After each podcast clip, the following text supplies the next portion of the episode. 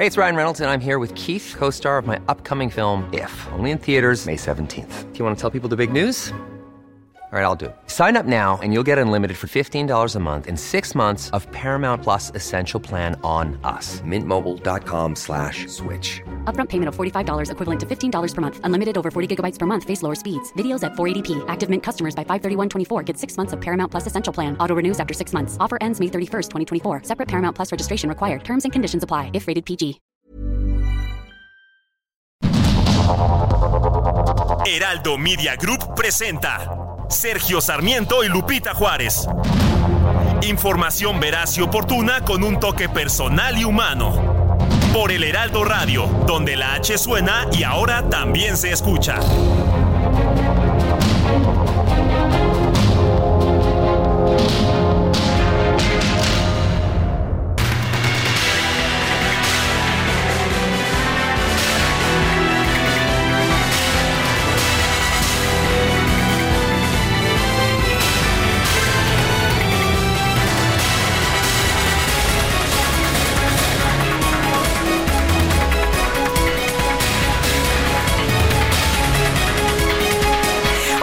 Amigos? Muy buenos días, bienvenidos a la información que creen, pues que ya es jueves, hoy es 18 de enero del 2024 y como siempre todo el equipo listo para llevarles lo importante, lo que es noticia y noticias, lo que está pasando precisamente esta mañana, lo que ha declarado el presidente López Obrador sobre el dinero de las pensiones, ¿no? Dice que el dinero de los organismos autónomos servirá para las pensiones y vuelve a señalar, por ejemplo, pues su dedito por allá indicando al INAI. El presidente proyecta usar recursos de organismos como el INAI porque dice que son estructuras improductivas creadas para proteger a la corrupción, esta corrupción que se ha denunciado y que al presidente no le gusta, ¿no? No le gusta que haya pues este tipo de denuncias, aunque en su momento lo beneficiaron para que llegara a la presidencia de la República, pero ya no le gusta la transparencia al presidente López Obrador, quien ayer dijo,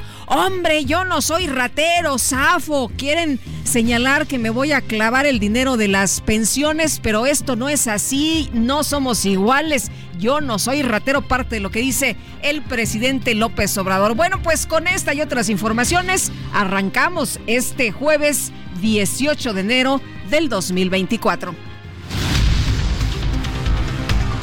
El Tribunal Electoral del Poder Judicial de la Federación aprobó posponer la discusión del proyecto que propone plantear confirmar las sanciones que impuso el INE a Morena por más de 60 millones de pesos. Esto por irregularidades contables en el proceso interno del partido a nivel nacional.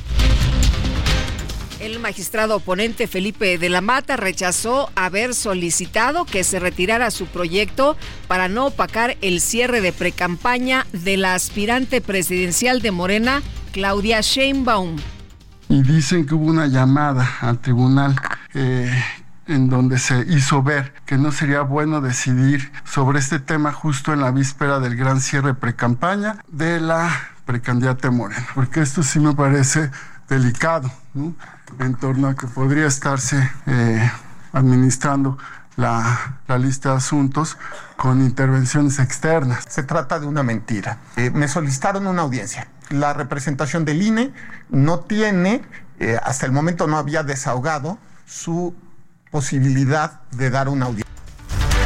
Pues ahí los señalamientos, los eh, planteamientos, ¿no? Del magistrado Reyes Rodríguez Mondragón sobre este tema, sobre esta supuesta llamada y bueno, pues ahí lo que responde el magistrado Felipe de la Mata en el Tribunal Electoral. Y durante su gira de trabajo por Poza Rica, Veracruz, Claudia Sheinbaum destacó los logros del gobierno federal y expresó su respaldo a la precandidata de Morena al gobierno del estado Rocío Nale. Me acabo de encontrar aquí a nuestra precandidata única, al gobierno de Veracruz, a mi queridísima amiga, compañera sí. Rocío Nale. Miren, vamos a subirnos aquí a la Nale, Nale camioneta. Nale, Nale móvil. Nale móvil. El Nale móvil. Bienvenida a Veracruz, a nuestra futura presidenta de México. Feliz vamos, de recibirte. Vamos a nuestro evento en Poza Rica y nos vemos ahora. El exsecretario de Seguridad Ciudadana de la Ciudad de México, Omar García Harfush, rechazó las acusaciones de la oposición sobre su supuesta cercanía con el exsecretario de Seguridad Pública Federal, Genaro García Luna. Decía que era, decía que era su mentor, eh, Xochitl Galvez. ¿Por qué está haciendo si todo esto? No, no, lo hubiera negado.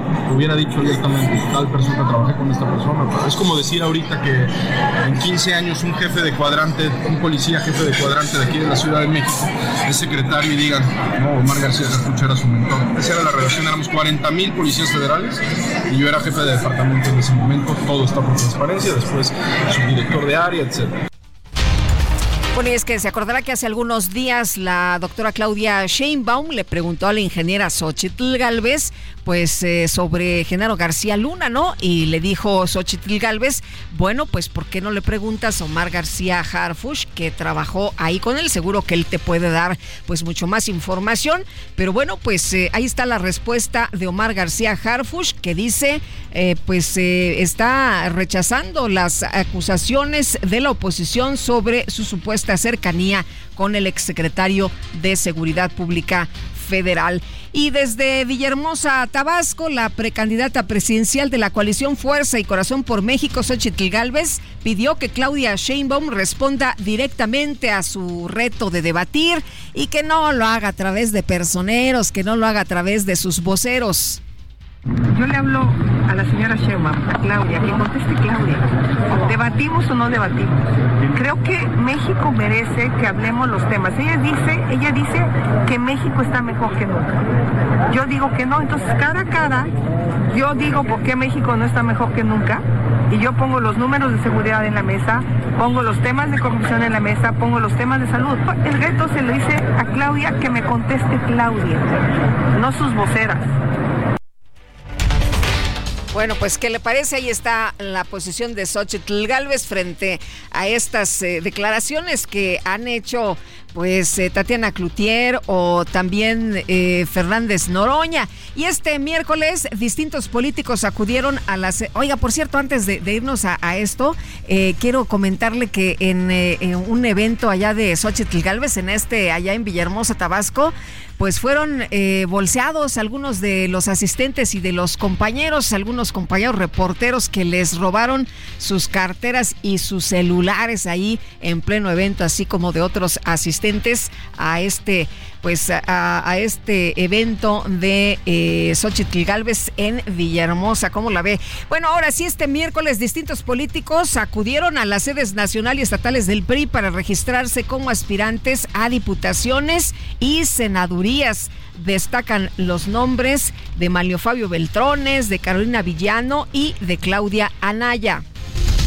La diputada federal del PRI, Montserrat Alicia Arcos Velázquez, presentó una denuncia ante el INE en contra del líder nacional del partido, Alejandro Moreno, por violencia política de género y actos de corrupción. Durante estos meses, mi equipo y yo hemos sido objeto de intimidaciones y amenazas, de difamaciones al interior del partido, las cuales están completamente infundadas. No es justo que nos quieran como títeres, no es justo que nos quieran como un objeto. No es justo que nos cosifiquen. Yo hago un llamado a mi partido y hago un llamado a la autoridad electoral a que hagamos una lucha por la erradicación de la violencia en contra de las mujeres. Hoy soy yo, mañana puede ser cualquier otra. Bueno, y tras ser expulsada del PRI por votar a favor de la ratificación de Ernestina Godoy como fiscal capitalina, la diputada local Mónica Fernández denunció haber sufrido presiones por parte de Alejandro Moreno.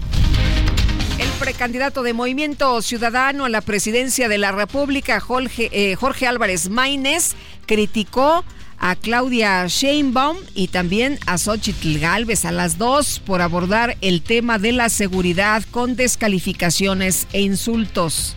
Viendo a las candidatas de la vieja política, banalizar el tema más importante que en estos momentos se enfrenta a México, el tema de la impunidad, de la inseguridad de la violencia y de la falta de justicia que hay en todo el país. Para ellas es un tema electoral en el que sus cuartos de guerra les aconsejan ir a ganar votos lucrando con este tema. Por eso se lanzan acusaciones, descalificaciones e insultos. Por eso compiten a ver quién tiene al peor de los García. Por un lado está Genaro García Luna del PRIAN y por el otro su discípulo, Omar García Harfuch, que está en Morena. Para nosotros es un tema fundamental, es un tema de la mayor seriedad. Por eso me avergüenzo profundamente de que el poder civil en México haya claudicado a su responsabilidad en los últimos tres sexenios. Bueno, y el gobernador de Nuevo León, Samuel García, lamentó la resolución del INE que le ordena mantenerse al margen de la contienda electoral en curso, además de borrar de sus redes sociales dos videos vinculados a Movimiento Ciudadano.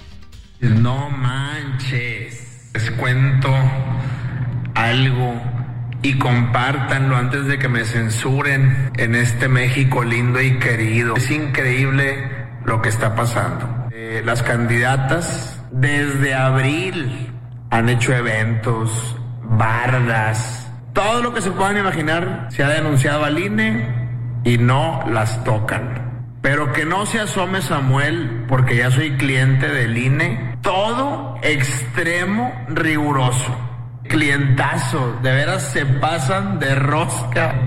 Hijo de su madre, estoy incrédulo. Que a las candidatas no las tocan con el pétalo de una rosa bueno, pues ahí lo que dice Samuel, pero pues ahí está la ley, ¿no? Y se tiene que acatar y si Samuel pues se sale de esto que dice la ley, pues se lo van a señalar sin duda. Pero bueno, pues ahí están sus consideraciones. El ministro de la Suprema Corte, Juan Luis González Alcántara, desechó una controversia constitucional promovida por el gobierno de Nuevo León en contra del proceso de asignación del titular de la Auditoría Superior del Estado. Y el gobernador Samuel García también denunció que su administración no puede aplicar normas ambientales a la refinería de Cadereyta, esto debido a que es jurisdicción federal.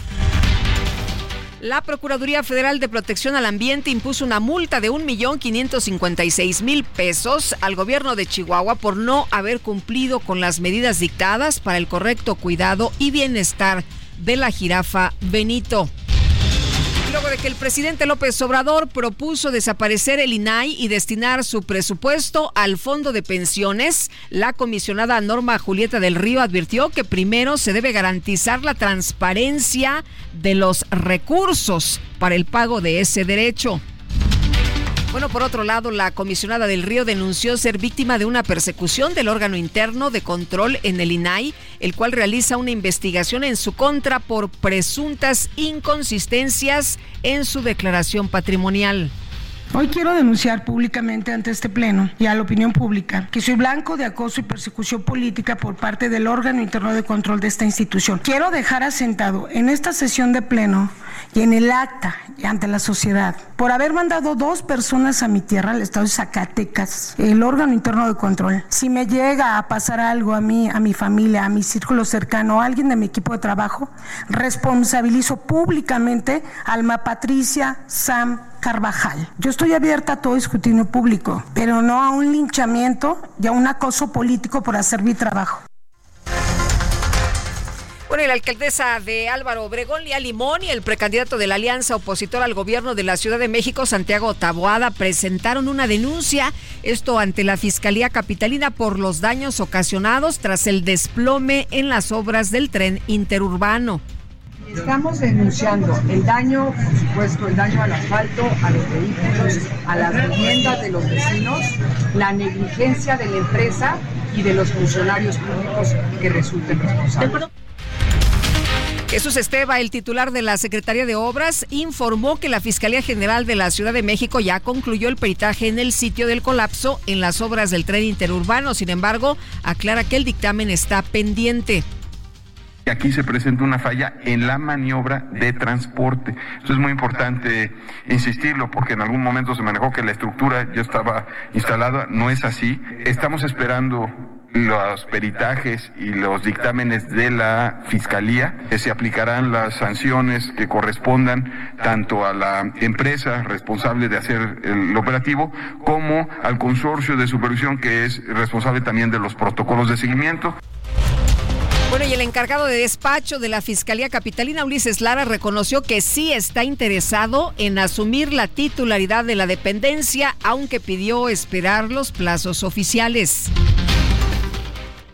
Bueno, pues vamos a ver, ¿no? Si cubre con eh, los requisitos, si cumple con los requisitos, porque pues uno de los requisitos era estar titulado, eh, cosa que ya sucedió de acuerdo con la información que él mismo ha proporcionado, pero el de antigüedad, que también es uno de los requisitos, pues eh, es a ver cómo cómo se, se cubre, ¿no? Vamos a, a esperar, como él dice, los plazos oficiales y a ver si es que cubre o cumple con pues esto que se dictamina para ocupar esta responsabilidad.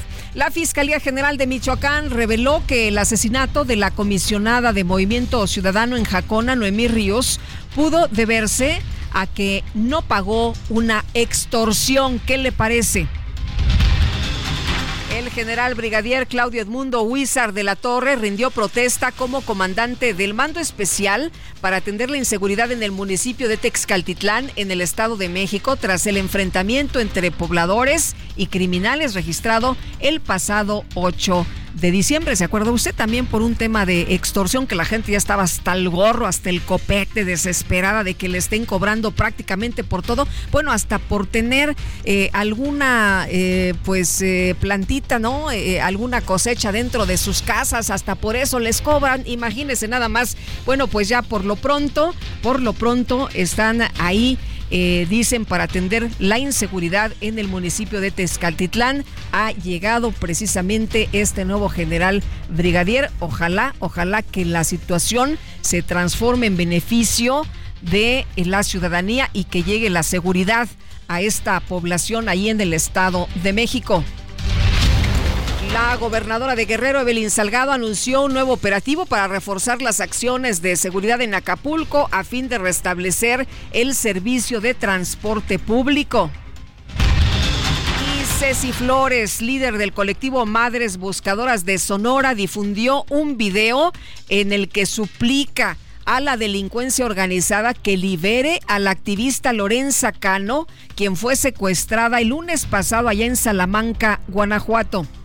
Este video es para pedir, implorar por la vida de una madre buscadora, Lorenza Cano, de Guanajuato. Les pedimos que sean piadosos, que no le quiten la vida, que ella lo único que hacía era buscar a sus desaparecidos. Como hay miles de madres que luchamos incansablemente por ellos, aún poniéndonos en riesgo, en riesgo, perdón, Sabemos que en estos lugares donde nos encontramos, donde los, donde los buscamos incansablemente, donde hemos encontrado miles de personas, son, es lo único que la vida nos aleja. Pues esta mujer buscaba a su hermano, la sacaron de su casa, la tienen secuestrada. Ceci Flores busca piedad, ¿no? Busca que la liberen y dice, bueno, pues ya le quitaron parte de lo que más amaba en esta vida, ¿no? Cuando fueron a sacarla de su casa, su esposo y su hijo, que viven en Estados Unidos, pero que vinieron a visitarla, trataron de impedir este secuestro y los asesinaron. El Departamento de Estado de la Unión Americana ofreció una recompensa de 5 millones de dólares por información que lleve a la captura del mexicano Jesús González Peñuelas, presunto líder de una organización criminal independiente dedicada a la distribución y producción de distintas drogas. El gobierno de los Estados Unidos anunció que va a prohibir la entrada a su territorio al expresidente de Guatemala, Alejandro Yamatei, por considerar que ha incurrido en actos de corrupción. Y en Ecuador este miércoles fue asesinado el fiscal antimafia Carlos Suárez, quien estaba a cargo de la investigación del asalto al canal de televisión TC ocurrido el pasado 9 de enero. En información de los deportes, el tenista serbio Novak Djokovic obtuvo su pase a la tercera ronda del Abierto de Australia tras eh, derrotar al local Alexei Popirin. Y los Tigres de la Universidad eh, Autónoma de Nuevo León derrotaron 2 a 1 al León, cerrando la actividad de la jornada 1 del torneo Clausura 2024 de la Liga MX. Arranca con Dodge este 2024 y estrena un Dodge Journey. Llévatelo desde 560 mil pesos con mensualidades bajas desde 5,990 pesos. Cumple tu propósito de tener un Dodge Journey. Solo necesitas subir una vez para no bajarte nunca. CAT 31.7%. Vigencia del 16 al 31 de enero de 2024. Consulta dodge.com.mx. Las destacadas de El Heraldo de México. Ahora sí viene lo chido Mi querida Itzel González, ¿cómo estás? Muy buenos días. Cuéntanos, cuéntanos qué vamos a pedir esta mañana. Muy buenos días, Lupita, queridos destacalovers. Me reportan esta mañana que llegó el pedido de Lupita Juárez al Heraldo de México. Nuestra productora, aplausos a nuestra productora que esta mañana trae el desayuno y eso nos tiene muy contentos porque platicábamos en la mañana que, híjole, día 54 de enero está cañón este regreso y lo que falta, nos falta casi la mitad del mes. Pero ánimo, ánimo, esta mañana es jueves a un brinquito del fin de semana y eso por lo menos ya nos saca una sonrisa. Lupita amigos, también traemos, aparte de música y, buenas mezclas con DJ Kike, traemos mucha información que se publica en el Heraldo de México, así que comenzamos con las destacadas. En primera plana, plan del presidente López Obrador, dinero de autónomos para pensiones. Andrés Manuel López Obrador proyecta usar recursos de organismos como el INAI porque son estructuras improductivas creadas, dijo, para proteger a la corrupción. País, entrega-recepción. AMLO alista proceso de su fin de sexenio. Afirma que ya tiene reuniones con diversas áreas. Llama a dar el último jalón. Ciudad de México, línea B del metro, inicia la renivelación. Son 4.18 kilómetros de obras en el tramo San Lázaro Oceanía. Los trabajos serán en la madrugada, por lo cual no habrá cierres de estaciones. Estados abren refugios por frío, muertes y volcaduras. Dos transportes de carga fueron arrastrados por el viento en Oaxaca. En Nuevo León y Tamaulipas ya suman cuatro decesos por la onda gélida. Orbe, científicos chinos crean cepa del COVID más mortal. Beijing dice que el propósito es erradicar de raíz el virus que provocó la pandemia. Meta, Copa del Rey, visita sin honores tras llevarse la Supercopa de España. El Madrid choca con el Atleti que descarta ser el pasillo de campeón. Finalmente, en mercados, finanzas sanas, Azteca va contra calumnias. Grupo Salinas dijo que interpondrá demandas por la campaña de desprestigio. Lupita, amigos, hasta aquí las destacadas del Heraldo. Muy feliz jueves. Itzel, muchas gracias. Muy buenos días. Buen jueves también para ti. Les quiero recordar que se pueden comunicar con nosotros y darnos sus comentarios, sus puntos de vista, compartir sus opiniones al 55 2010 96 47. Regresamos.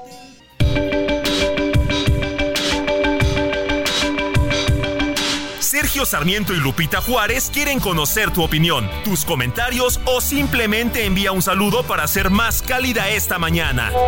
Envía tus mensajes al WhatsApp 55 20 10 96 47.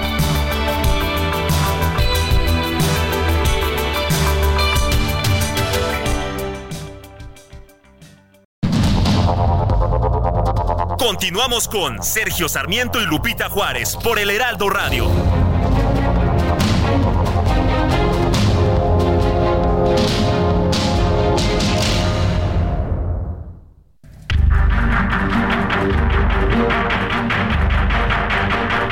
El 18 de enero de 2019 en Tlahuelilpan, Hidalgo, se registró la explosión de un ducto de la empresa Pemex.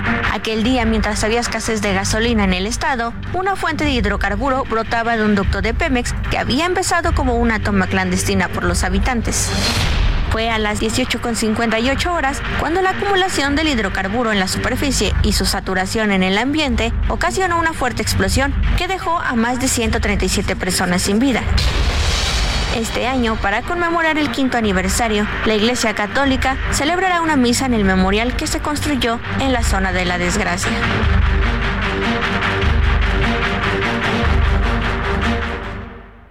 Bueno, pues esto se llama un velero llamado Libertad. No se llama y se marchó.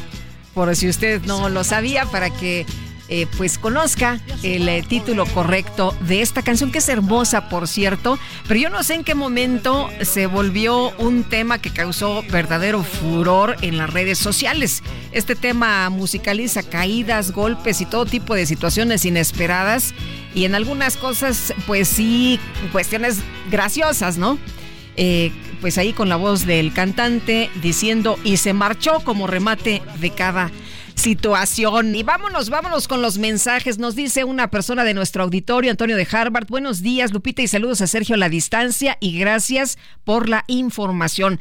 Eh, desde el Estado de México, Ricardo García Camarena nos dice excelente jueves, Lupita Itzeldi de Iquique y Sergio, ojalá y hubiera más de tres debates para conocer a las candidatas y al de Movimiento Ciudadano, cómo se desempeñan bajo presión y cómo dominan los temas importantes, es lo que dice José Ricardo García Camarena. Bueno, pues lo que dice el eh, eh, precandidato de Movimiento Ciudadano es que si por él fuera, pues él propone cada semana, ¿no? Un debate. Xochitl Galvez dijo, bueno, pues jueves o viernes eh, vamos a debatir Claudia Sheinbaum y Fernández Noroña, que es vocero de Claudia Sheinbaum, dijo, no hombre, pues con tres van a tener eh, Xochitl Galvez, después del primero ya no vas a querer más. En fin, pues así están los ánimos por lo pronto en este momento, ya prácticamente pues a unas horas de que terminen las precampañas y que inicie este periodo de las intercampañas. El exalcalde de Toluca, Raimundo Martínez, quien se encontraba prófugo desde noviembre del año pasado, fue detenido por las autoridades, así lo informó ya la Fiscalía del Estado de México. Y Gerardo García, nos tienes todos los detalles. Adelante, muy buenos días. Hola, ¿qué tal? Muy buenos días, Lupita, y también a todo nuestro auditorio. Así es, debieron pasar 55 días eh, que él estuvo en calidad de sustraído de la acción de la justicia para que fuera detenido con él. Ya son cuatro de los siete implicados en este caso capturados por la justicia mexiquense. El político mexiquense eh, Raimundo N fue detenido al interior de un departamento en la colonia Lindavista, esto en la delegación de Gustavo Amadero en la Ciudad de México. La Fiscalía General de Justicia del Estado de México informó a través de las redes sociales que eh, sobre esta detención y en donde hubo participación de las autoridades federales y también estatales. Y además eh, se adelantó que será ingresado a un penal. De hecho, nos encontramos en las instalaciones de la Fiscalía General de Justicia, estos ubicados en la capital mexiquense, porque en cualquier momento ya va a estar eh, arribando a estas instalaciones para su certificación eh, médica y posteriormente traslado a su ingreso a un penal eh, del orden estatal. La búsqueda de Raimundo N se extendió incluso también a nivel internacional, dado que desde el 30 de noviembre se tenía una ficha roja activa por parte de la Interpol. Además, también ya se había detenido a otros tres de los eh, de, los seis ex colaboradores que estaban involucrados en este caso. Hay que recordar que recientemente eh, fue detenido un elemento de seguridad de nombre Saúl N en Sinacantepec el 8 de enero y cinco días después vinculado al proceso. Además, Andrés N. y, a, Aldo Federico N., eh, quien fueron dos de sus colaboradores también. El primero fungía como coordinador de asesores y el segundo era el particular de este y también eh, fueron también vinculados a proceso. Así es como avanza esta investigación y vamos a estar atentos de eh, cuando llegue aquí a las instalaciones del Ministerio Público Estatal. El reporte desde el Estado de México. Muy bien, muchas gracias Gerardo, muy buenos días. Muy buenos días. Bueno, y fíjese usted que Lorenza Cano Flores, buscadora integrante del colectivo Salamanca Unidos, buscando desaparecidos, fue reportada precisamente como desaparecida luego de que hombres armados ingresaron a su casa para llevársela. Eh, trataron de intervenir, tengo entendido, su hijo y su esposo, que pues estaban en Estados Unidos y estaban aquí de visita en México eh, con ella. Trataron de impedir que se la llevaran y fueron asesinados. Jaime Rochín, presidente de la Comisión Ejecutiva de Atención a Víctimas de Guanajuato, gracias por platicar con nosotros esta mañana. Muy buenos días. Lupita, buenos días, un gusto saludarte y un gusto saludar a todo tu auditorio Oye, pues eh, la situación muy grave, ¿no? Ya han pasado varias horas, no sabemos nada del paradero de Lorenza Cano. Ceci Flores, a través de sus redes sociales, pedía pues piedad a quienes la tienen. Ya le dijeron, eh, pues ya le mataron a lo que más quería, ¿no? Era una mujer que simplemente pues eh, estaba tratando de buscar a uno de sus hermanos desaparecidos y lo que pues quería nada más era saber dónde estaban sus restos. No pedía otra cosa, ni justicia, ni nada, nada más saber el paradero. Jaime, ¿cómo ves tú la situación? Sí, sí, Lupita, pues sí, resulta que eh, precisamente la noche del lunes 15 de enero ingresaron hombres armados al domicilio de, de Lorenza, una buscadora del colectivo de Salamantinas, de, de, Salamanca, y em, efectivamente eh, asesinaron ahí en el lugar a, a, su esposo y a su hijo que venían llegando de los Estados Unidos, eh, en, eh, aparentemente, efectivamente, como bien lo señalas, en su intento por impedir que ella fuera llevada a la fuerza de su vivienda. ¿no? Entonces ella es integrante de un colectivo con, con, el que acá nosotros trabajamos muy de cerca, que se llama Salamantinos Unidos Buscando Desaparecidos, eh, y a través de la Dirección General de Atención Inmediata de Primer Contacto de la propia Comisión de Víctimas, se le estaba apoyando eh, directamente con pues con algunas medidas alimentarias porque buscaba como bien lo señalas tú a su hermano Francisco o busca a su hermano Francisco Cano quien está desaparecido desde el 17 de agosto de 2018 eh, no se tiene ninguna información de, de, su paradero hasta este momento, algún dato o algún pues reporte que, que pudiéramos tener sobre este tema. El, el gobernador del estado ayer eh, en entrevista comentó que eh, estaba muy de cerca con el fiscal para eh, pidiéndole que pues diera resultados próximamente. La fiscalía ha informado que en próximos días, en próximas horas, informará el avance de la investigación siempre y cuando esta información pues no obstruya la, la investigación que están llevando. Lo que sí te, te podemos decir es que eh, e, efectivamente nosotros hemos estado acompañando directamente al, a la hija, a su hija y a la familia, les hemos, digamos, porque es parte de nuestro proceso de atención, les hemos dado pues el apoyo para el gasto funerario, les hemos dado acompañamiento incluso en el, en el eh, pues en, el acto funerario y en el entierro les garantizamos seguridad a la familia y estamos acompañándoles muy de cerca. Y cualquier información que podamos tener pues inmediatamente la, la daremos a conocer. Pero sí es, es un hecho evidentemente muy doloroso en que Lorenza esté desaparecida y eh, pues cuenta con, con el apoyo de todo el, el, gobierno del estado para acompañarle eh, para acompañar a la familia y para exigir ya se dan, eh, desde el primer momento la comisión de búsqueda estableció todos los protocolos de búsqueda, hay un trabajo muy coordinado entre la comisión estatal de búsqueda, la comisión de víctimas y la propia fiscalía. Oye Jaime, ¿hubo testigos de, su familia? Eh, su, su hija fue, su hija estaba presente en ese momento, fue testigo de este hecho. No, no, Laura se llama su hija, ella no estaba presente en ese momento, pero eh, pues ella es quien ha estado haciéndose cargo ahora de eh, toda la em, atención y acompañamiento para mm, poder dar con el paradero de Lorenza. Oye, qué terrible, ¿no? Porque primero empieza una mujer a buscar a su hermano y ahora resulta que la mujer está desaparecida, está desaparecida el hermano, le matan al hijo, le matan al esposo y ahora quien busca, pues quien se queda con esta tarea es la hija. Así es, y bueno, y también, eh, digamos, el propio colectivo. Acá una cosa muy... Eh, efectivamente tienes razón, ¿no? Evidentemente es, sumamente doloroso, muy muy triste y, y, esto exige la solidaridad de todo, en nuestro caso, de todo el Estado para eh, dar con el paradero. Pero eh, también ah, hay una solidaridad muy importante dentro de los propios colectivos de víctimas. Y en este caso, pues eh, seguramente sus compañeras del mismo colectivo, la Alma Lilia, que es quien, quien lleva a cabo el, pues la coordinación de este colectivo han estado pues también con pues muy movidas para eh, eh, hacer visible la desaparición por un lado y por otro lado para eh, exigirnos a las autoridades atención a la familia, justicia, búsqueda y que aparezca lo más pronto posible. Entonces, ahí hay un trabajo muy importante también de solidaridad y de amor entre sus propias compañeras del colectivo. Muy bien, pues Jaime Rochín, presidente de la Comisión Ejecutiva de Atención a Víctimas de Guanajuato, gracias por platicar con nosotros esta mañana. Un saludo a ti, Lupita, y un saludo a todo tu auditorio. Gracias, hasta luego. Muy buenos días, sí estamos atentos, por supuesto. Bueno, y el expresidente del Instituto Nacional Electoral, Lorenzo Córdoba, será el orador único durante la marcha por nuestra democracia que está convocada para el próximo 18 de febrero. Lorenzo Córdoba, qué gusto saludarte en esta cabina. ¿Cómo estás? Bienvenido, muy buenos días. Un gusto estar contigo y bueno, saludos a la distancia, Sergio, también, por supuesto. Oye, pues cuéntanos, Lorenzo, ¿cómo es que te animaste precisamente a participar en este evento que se llevará a cabo el próximo 18 de febrero y en el que vas a ser el único orador.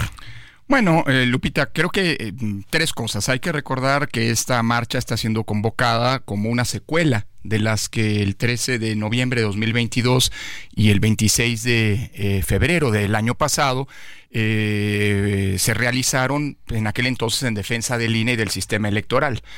En ese sentido, primera cosa. Entonces, pues una, no es, no es un, no es algo, digamos, que no tenga un antecedente. Segundo, eh, yo recibí la invitación a través de una de las eh, centenares de instituciones, de organizaciones de la sociedad civil que están convocando a la marcha, eh, a la que yo he pertenecido desde hace décadas, que es el Instituto de Estudios para la Transición Democrática, fundado, entre otros, por cierto, por José Woldenberg allá y otros intelectuales a principios de los, de los años 90, en 1990, 89-90. Y, y es una invitación formulada desde, en ese sentido desde la sociedad civil, no es un acto de entrada partidista. Por supuesto que hay organizaciones, pues estamos todavía en una democracia, entonces organizaciones de la sociedad civil que tienen afinidades con alguno, con otra fuerza política. Pero la naturaleza de la convocatoria no es una convocatoria partidista, y de hecho me fue explicado, se realiza en el periodo de intercampañas que comienza a partir de mañana, justamente. Hoy terminan las precampañas. Hoy hay cierres eh, todavía. Hoy hay cierres todavía porque es legítimo, digamos, hacer proselitismo. Pero a partir de mañana y hasta principios de marzo, cuando comenzarán las campañas electorales propiamente dichas, pues es un periodo en el que el proselitismo se pausa. La política no, pero el proselitismo partidista de cara a la elección se pausa. Y es justamente en este paréntesis en donde se pretende realizar este evento para evitar contaminarse eh, eh, en las propias campañas electorales. Así me fue expuesto. Y la tercera razón, Lupita, es por congruencia.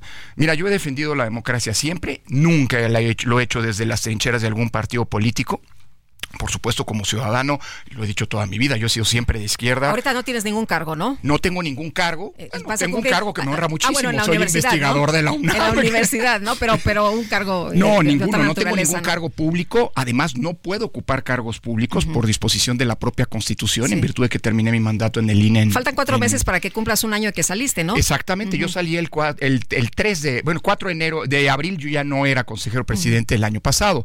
Eh, eh, y tengo una prohibición por dos años. Eh, además, no puedo ser candidato a ningún cargo. Yo sé que hay quien me ha candidateado, bueno, el presidente, hasta la presidencia de la República, imagínate, ¿no? Como candidato de la oposición me han candidato a la rectoría de la UNAM y además hay quien no entiende que no somos iguales y que hay quien podemos vivir. Es más, no deseamos un cargo público. Yo ya cumplí con mi cuota en ese sentido. Pero bueno, y esto ha politizado todo el punto. Lo que te quiero decir, Lupita, es que la tercera razón es simple y sencillamente congruencia.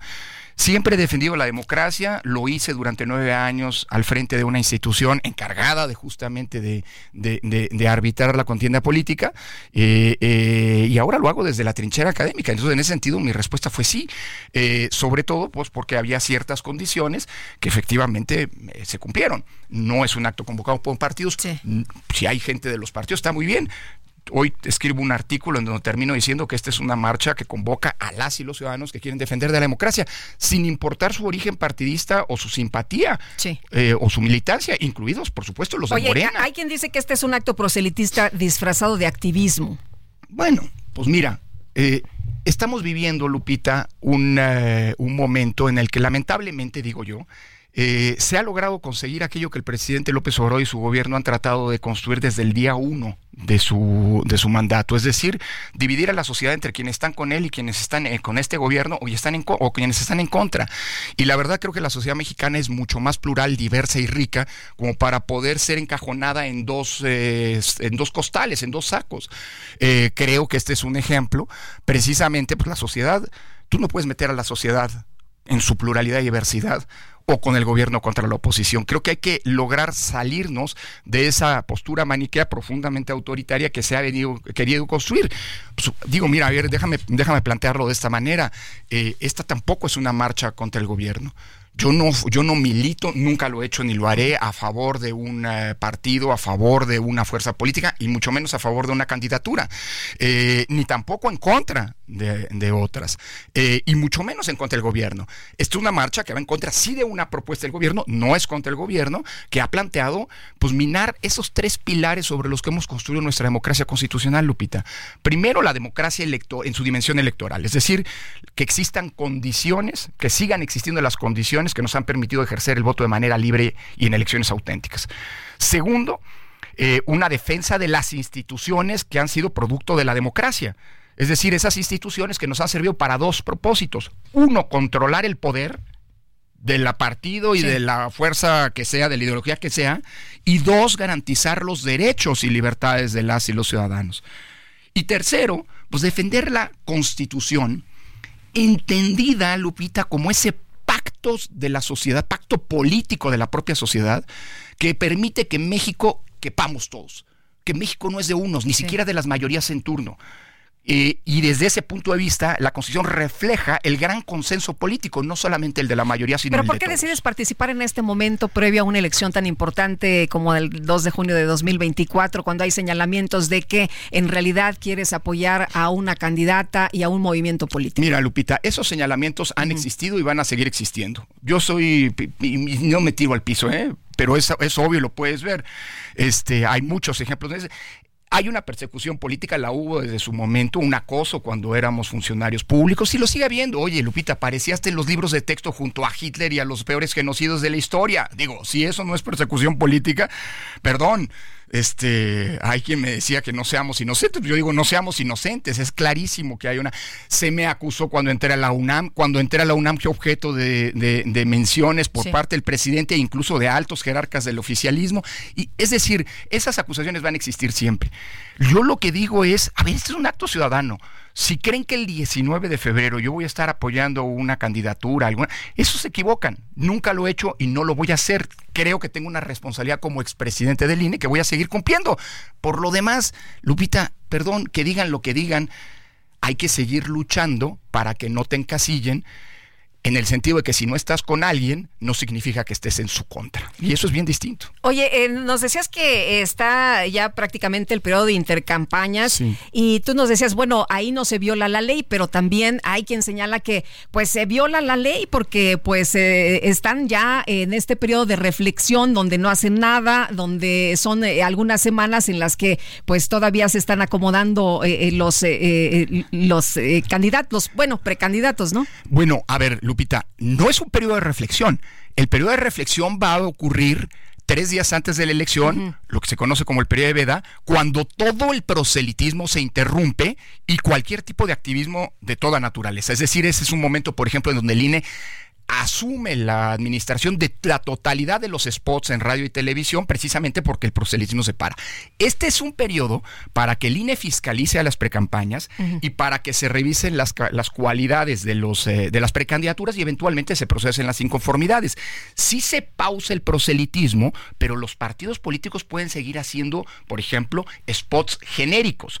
Ahora, esto pues no es una, digo, si hay alguien que hace proselitismo, incluso en la marcha del 18 de febrero, pues será denunciado y con justa razón el INE tendrá que sancionarlo, porque lo que está prohibido es el proselitismo. Por eso una de las condiciones que yo puse para aceptar a los organizadores fue justamente que los partidos políticos, si quieren asistir sus simpatizantes y militantes, están en su derecho, nada más faltaba, pero que no se convierta eso en un acto de proselitismo político, por lo pronto, a mí que me han encargado la responsabilidad y el privilegio de darle voz a quienes saldremos ese día a la calle y plantear cuáles son los objetivos de esta marcha, pues por supuesto que lo que van a tener es una defensa de esos tres pilares de la democracia que mencionaba y no una arenga política. Pues o sea, no estás construyendo tu candidatura con eh, en vistas al 2030. ¿Te parece bien si nos quedamos con esto y regresamos en un momento más? Aunque no necesito reflexionar en la pausa. ¿eh? Gracias, Muy bien, tenemos que hacer una pausa, pero enseguida estamos de regreso 55 20 10 96 47, nuestro número de WhatsApp. Y en el cielo descubrió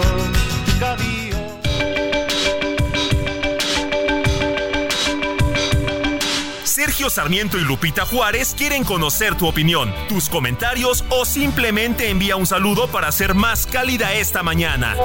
Envía tus mensajes al WhatsApp 55 20 10 96 47.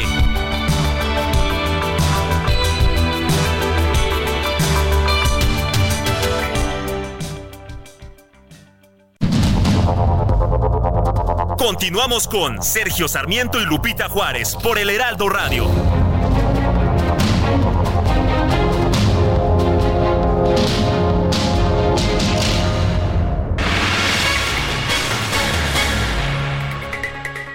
Estamos de regreso y seguimos platicando con Lorenzo Córdoba, expresidente del Instituto Nacional Electoral. Lorenzo, eh, te decía yo, si estás construyendo tu candidatura rumbo al 2030, como se ha señalado a partir precisamente de tu participación en el próximo, la próxima marcha como orador el 18 de febrero. Cuéntanos. A ver, la respuesta es muy sencilla y es monosilábica.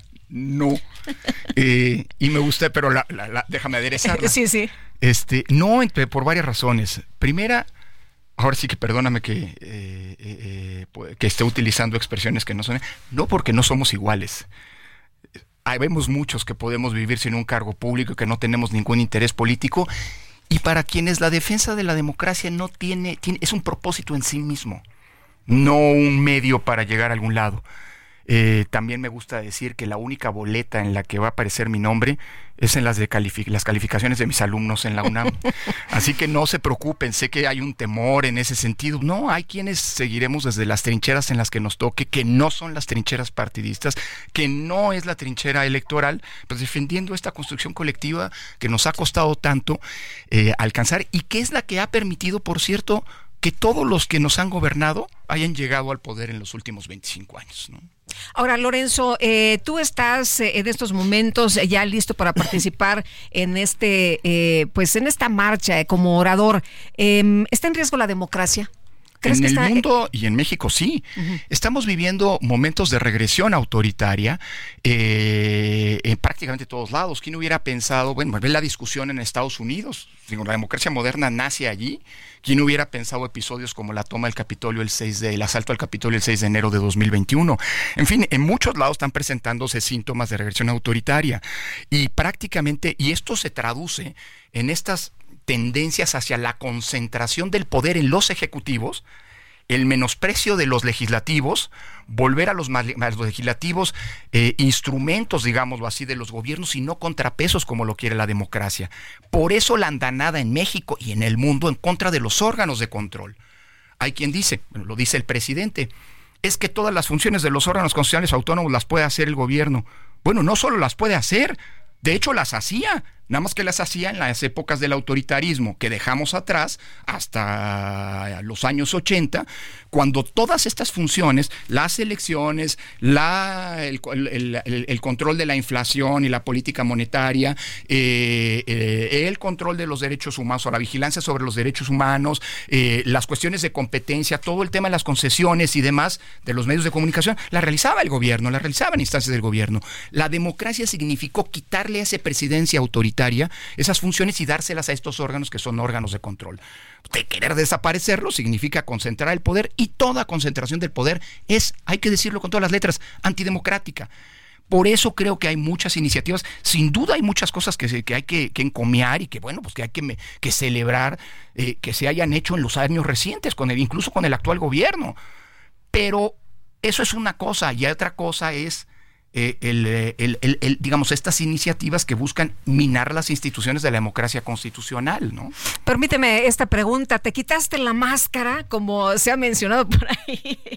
Este, eh, hasta te han dedicado algunos editoriales, ¿no? Sí, bueno, oye, nada más. Si eres, eh, al aceptar el papel de, de, de vocero, así lo señalan, eh, de esta coalición, pues eh, que confirmas eh, la veracidad de algunos señalamientos que por años se hicieron de tu parcialidad y de tu faccionalismo al frente del Instituto Nacional Electoral. ¿Qué respondes? Porque es un buen momento, ¿no? Para hablar de estos temas antes de que vayas, pues, a esta marcha y antes de que des tu discurso. Bueno, creo que la, una muy buena respuesta la de ayer justamente el presidente del del eh, Instituto de Estudios para la, para la Transición Democrática, Ricardo Becerra, cuando decía, fuera bueno, a ver, primero, fuera máscaras, ni que estuviéramos en una lucha. Yo no me enteré que estuviéramos en una lucha, en la lucha libre. Creo que la democracia, claro que implica confrontación de ideas, de posturas distintas, pero eso de la lucha se los dejo a los que quieren ver la política como en esa lógica fascista de amigo enemigo como si hubiera buenos y malos, como si hubiera eh, el pueblo bueno y los enemigos del pueblo. Eso sí, yo, con esa, en ese discurso demagógico y autoritario yo no entro. Primer punto. Segundo, y cito a Becerra, ¿fuera máscaras de qué? Oye, yo fui uno de los consejeros. Primero, porque todas las decisiones del INE son decisiones colegiadas. No hay una sola decisión que sea una decisión unipersonal, ni siquiera en manos del presidente todas las decisiones que tomó el INE durante nueve años y las que sigue tomando hoy son decisiones de un colegiado de 11 personas. Primer punto. O sea, que todas las decisiones que tomaron no fueron de Córdoba. Tuve el privilegio de lograr construir consensos y cerca del 99, por 99, 99 y tantos por ciento de las votaciones, pues yo las acompañé. Es decir, yo estuve con la mayoría o con la unanimidad en muchos casos. Eh, pero todo ese primer punto, todas las decisiones son colegiadas. Segundo punto, entre esas decisiones que yo voté, a favor están otorgarle registro a Morena en 2014. Están haber tomado las decisiones que condujeron y que permitieron una elección impecable en 2018, en donde Andrés Manuel López Obrador tuvo una victoria contundente y refutable.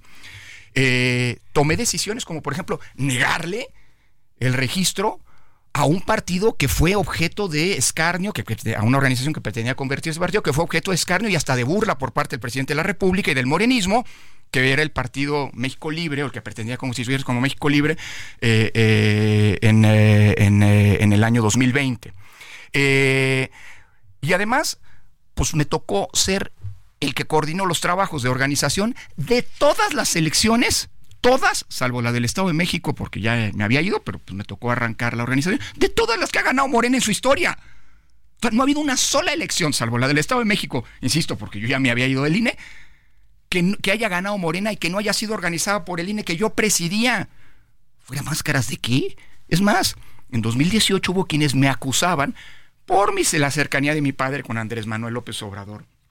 Por este que no bajamos desde el INE a López Obrador, ¿te acuerdas que aparecía mucho en los spots? Y toda la oposición, bueno, los, ante, los antagonistas, antagonistas decían, es que el INE está apoyando a López Quienes estaban en el poder en ese momento. Si no, lo bajamos es porque tenía derecho. Claro. Y aplicamos la ley. Eh, en el 2018, cuando tuve el roce con los empresarios diciéndole, oigan, tengan cuidado, me acusaron de obradorista. Esa es la historia. Entonces, fuera máscaras, mira, dejemos, yo diría, respondería a este periódico, que bueno, pues es una pena, este, no me voy a meter con los el periodismo, yo defiendo al periodismo, pero bueno, pues se ha convertido en un órgano de propaganda, me temo yo, este, eh, pero no me meto con ellos, eh, les dejo el privilegio de la descalificación y de la demagogia, dejemos justo de lado la demagogia, ¿no? Así no se construye democracia. Pero bueno, la democracia es tan generosa que hasta permite este tipo de expresiones. Muy bien, pues Lorenzo Córdoba, muchas gracias por platicar con nosotros esta mañana. Y te diría, Lupita, y por eso hay que defenderla, ¿eh? Porque, eso, porque todos tenemos la libertad incluso de hacer demagogia dentro de la democracia y por eso hay que marchar el 18 de febrero. Pues nos quedamos con esto, si te parece bien. Y el 18 estaremos atentos de esta movilización y de tu discurso, por supuesto. Muchas gracias. Muchísimas gracias. Sí, encantado. Saludos a Sergio. Gracias. Es Lorenzo Córdoba, expresidente del Instituto Nacional Electoral. Y nosotros vamos con Israel Lorenzana. Israel, ¿qué nos tienes? Adelante. Lupita, muchísimas gracias. Pues fíjate que desde las 3 de la mañana se registró la volcadura de un tráiler de la empresa Pascual, la cual trasladaba, bueno, pues varias toneladas de su producto. Es exactamente la avenida Reyes Heroles, pasando el Panteón Jardines del Recuerdo aquí en Tlanepantla, Estado de México, Lupita. En estos momentos, bueno, pues ya laboran grúas para intentar retirar la caja y el tractor de este tráiler que quedó con dirección hacia la calzada Vallejo. Lo que sí, bueno, pues lamentablemente se está registrando rapiña. Las personas de toda esta zona se han acercado pues para robarse, para llevarse todo el material y el producto que transportaba este tráiler, lo que está ocasionando que se retrasen las operaciones por parte de los servicios de emergencia para liberar la vialidad. Ya tenemos una larga fila de vehículos desde la zona de la México Querétaro. Hay cortes viales con dirección hacia Vallejo. Hay que utilizar el periférico o bien también la avenida Gustavo Vaz como alternativa para nuestros amigos que van con dirección hacia la CDMX. El sentido opuesto solo un carril hacia la zona de Tlanepantla. Así bueno, pues a manejar con mucho cuidado. Te reitero, esto ocurre, Lupita, exactamente aquí a la altura del Panteón Jardines del Recuerdo, en la zona de la Avenida Reyes Heroles, en Tlanepantla, Estado de México. Pues Lupita, la información que te tengo. Israel, muchas gracias, muy buenos días. Bueno, pues ahí está la información de Israel Lorenzana y fíjese usted que han sido localizados en Morelos eh, cuatro de los nueve desaparecidos por allá. En Guerrero se trata de cuatro de los nueve hombres plagiados por un grupo armado allá en Buenavista. Y bueno, pues información importante que se da a conocer en estos momentos, sin duda alguna, es eh, parte de lo que se eh, reporta a esta hora de la mañana. Cuatro de las nueve personas desaparecidas en esta comunidad de Santa Fe Tepetlapa del municipio de Buenavista de Cuellar fueron localizadas en Zacapalco, Morelos, esto de acuerdo con información de la Fiscalía General de Guerrero, derivado del reforzamiento de los operativos de búsqueda de nueve personas fueron puestos en libertad en el poblado de Zacapalco, Israel N, Alfredo N, Rubén N. y José Manuel N, quienes eran buscados por esa dependencia desde el pasado 14 de enero. Se detalló que para su localización, eh, pues eh, a 79 kilómetros de donde fueron plagiados, agentes de la Fiscalía recibieron prueba de vida de las víctimas de conformidad con el protocolo homologado de búsqueda de personas desaparecidas. Sobre las personas plagiadas, desde que pues quien eh, se desconoce aún su paradero, todavía faltan cinco, continúan los operativos de búsqueda. Fue el pasado domingo cuando más de 10 individuos encapuchados llegaron a una casa ahí en Santa Fe, Tepetlapa, y sacaron por la fuerza a nueve hombres, pero le reitero, ya cuatro de los nueve eh, están localizados, todavía están los operativos para localizar al resto. Y por otra parte, el precandidato de la Alianza va por eh, la Ciudad de México, Santiago Taboada, y la alcaldesa de Álvaro Obregón, Lía Limón, presentaron una denuncia ante la Fiscalía General de Justicia de la Ciudad de México contra quien resulte responsable del colapso de una dovela de concreto del tren interurbano. Y Lía Limón, alcaldesa de Álvaro Obregón, ¿cómo está? Gracias por tomar la llamada. Muy buenos días. Hola Lupita, gracias por gracias, qué gusto y qué gusto saludarte y un saludo a toda tu audiencia. A ver, cuéntanos, presentaron la denuncia el día de ayer y ¿qué dice esta denuncia?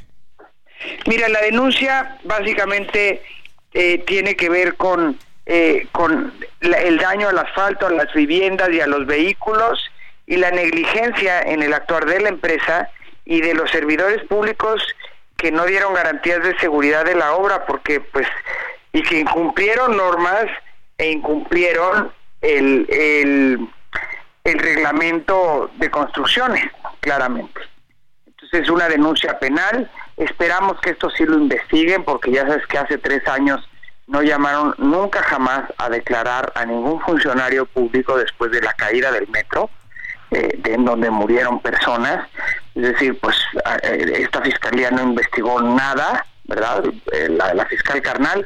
Ojalá este fiscal sí llame a declarar a los funcionarios que están relacionados y a la empresa que, que, tiene la responsabilidad por la caída de esta traba que pudo haber matado gente. Es decir, la negligencia mata y aquí hay negligencia. es decir, inauguran una obra que no está ni concluida. Eh, llevan cinco años sin poderla acabar y les ha costado el triple. Y además se cae. Eh, Lía, em, tú mencionabas de afectaciones a, algunas casas que te habían eh, eh, dado a conocer los habitantes de esta zona donde está la obra ahí en Álvaro Obregón. tuviste un encuentro con el secretario de Obras y le decías que pues no te había respondido de unas pues denuncias que habías presentado desde hace varios meses, ¿no? Em, ¿Hay algún avance en esto? Mira, yo tengo oficios que le he mandado al señor secretario de Obras de la Ciudad de México desde el 2021. Oficios que van desde, desde diciembre del 2021, acuérdate que yo tomé posesión en octubre, hasta finales del año pasado, hasta noviembre, diciembre del año pasado, solicitándole que podamos tener una reunión con los vecinos afectados y con él, a fin de que hagan una revisión de las grietas que se han hecho en sus viviendas, les puedan dar un documento en el que garanticen la seguridad de sus viviendas y puedan eh, y puedan eh, tomar en cuenta las medidas de mitigación de estas viviendas que no han sido este pues de vecinos que no han sido atendidos pues porque los vecinos llevan mucho tiempo incluso hasta una relación eh, de vecinos le mandé los vecinos llevan mucho tiempo eh, quejándose de esto, quejándose de la falta de atención de, las autoridades y pidiendo que sean reparadas sus viviendas que seguramente se afectaron más a partir de la caída de la traba porque dicen que la caída sí cimbró la zona, pero que ya estaban dañadas y que él no ha querido atender, no ha querido atender, no ha querido hacerse cargo. Me parece fundamental que el Instituto para la Seguridad de las Construcciones y la Secretaría eh, de, Protección Civil de la Ciudad de México hagan un diagnóstico de los daños de estas viviendas y puedan repararles esos daños, pues, porque la gente no se siente segura. Hasta el día de hoy no hay respuesta. El secretario nunca se había parado en Álvaro Obregón a atender estos temas y se lo he pedido muchísimas veces porque siendo yo la alcaldesa no me ha informado jamás sobre estas obras. Tendría yo que estar informada. Lía, eh, hay quien está señalando en Morena que ustedes están utilizando este accidente pues en un momento político y que están aprovechando y que son unos carroñeros. Mira, son unos cínicos. El presidente de entrada es el primero que es un cínico. Eh, y estos son unos descarados, ¿verdad? Porque esto pudo haber cobrado vidas humanas. Son unos negligentes que den la cara y que asuman su negligencia, porque perdóname, pero he de decirte que eh, destructivo no es nuestro discurso, como señaló el jefe de gobierno. Destructivas son sus acciones negligentes y su forma de gobernar. Hay que recordar, insisto, que la negligencia mata. Eh, se, requiere de sanciones, por supuesto, por supuesto a la empresa y dejar de echar culpas y asumir su responsabilidad, porque justamente destructivo es no dar las garantías de seguridad a los vecinos cuando hay una obra de gobierno de este tamaño. Pretende culpar a otras personas de sus fallas en lugar, insisto, de dar la cara y eso es lo que es oportunismo de su parte. Me parece increíble. Y nada más I'm Sandra, and I'm just the professional your small business was looking for. But you didn't hire me because you didn't use LinkedIn jobs. LinkedIn has professionals you can't find anywhere else, including those who aren't actively looking for a new job but might be open to the perfect role, like me. In a given month, over 70% of LinkedIn users don't visit other leading job sites. So if you're not looking on LinkedIn, you'll miss out on great candidates like Sandra. Start hiring professionals like a professional. Post your free job on linkedin.com/people today. Que ellos se acuerden cuando eran oposición porque calladitos se ven más bonitos.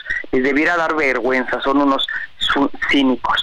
En el área de influencia de la obra no deberían eh, transitar ni coches ni personas, no lo digo yo, lo dice el reglamento para las construcciones y lo dicen las normas. En este caso, violaron las normas. Y eso me parece increíble, que una obra de este nivel y de este tamaño no se lleve a cabo con las mínimas medidas de seguridad. Muy bien, pues Lía, muchas gracias por conversar con nosotros esta mañana. Muy buenos días. Gracias y a tus órdenes, Lupita. Hasta Un luego. Gusto saludar. Igualmente, es Lía Limón, alcaldesa de Álvaro Obregón. Bueno, y el presidente López Obrador adelantó que una de las iniciativas de reforma constitucional que planteará el próximo 5 de febrero será la desaparición de los organismos, él dice, supuestamente autónomos. Ya hay que no le gustan los organismos autónomos. No, pues es que cuando se quiere el poder absoluto, pues no eh, hay eh, necesidad de contrapesos, ¿no? Y a él no le gustan los contrapesos. Bueno, dice que pues eh, va a estar planteando precisamente la desaparición de estos organismos como la COFESE. Vamos a escuchar. Revisando con lupa lo que hacen estos organismos al grado que voy a proponer en el paquete de iniciativas de reforma que desaparezcan todos estos organismos que crearon para proteger a particulares y afectar el interés público. ¿Qué es lo que sucedió? durante el periodo neoliberal. Entregaron los bienes del pueblo, de la nación, a particulares.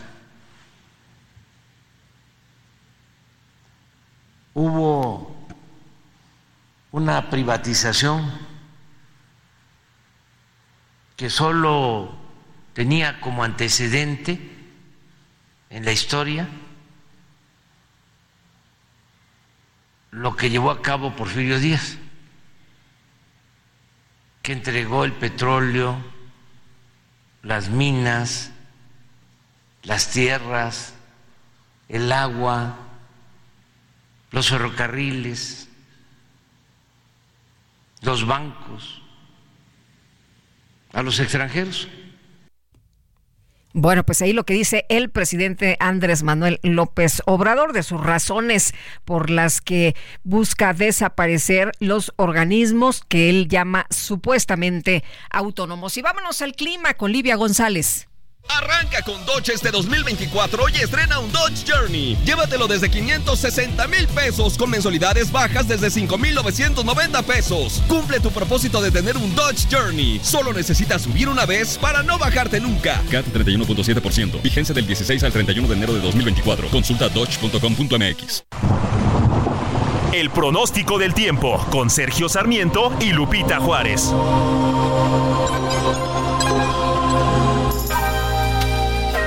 Livia González, meteoróloga del Servicio Meteorológico Nacional de la Conagua, cuéntanos cómo nos va a tratar el clima.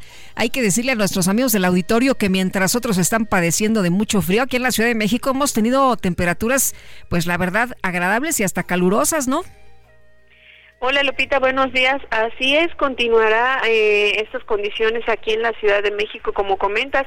Bueno, primero te platico que el frente número 27 que estuvo afectando en días pasados al territorio nacional junto con su masa de aire ártico, como bien sabemos que ocasionó importante descenso en la temperatura en el norte del país con las nevadas que, que todos pues supimos que, que estuvieron en ese en esa entidad, pues este día este frente y su masa de aire frío han dejado de afectar al país.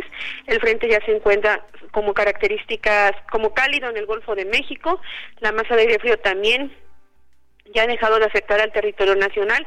Esto significa que el día de hoy tendremos eh, un, un descenso en las precipitaciones, un muy notable descenso prácticamente en todo el territorio.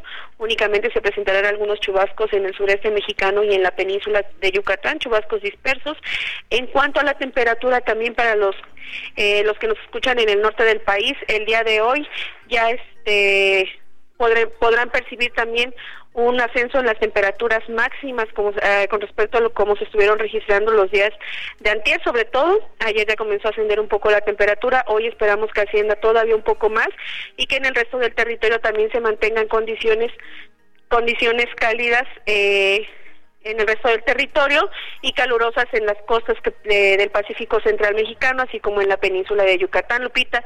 No sin antes recordarles que las temperaturas mínimas al amanecer continuarán siendo frías en gran parte del país y muy frías con valores por abajo de los menos 5, incluso los 0 y los menos 5 grados Celsius.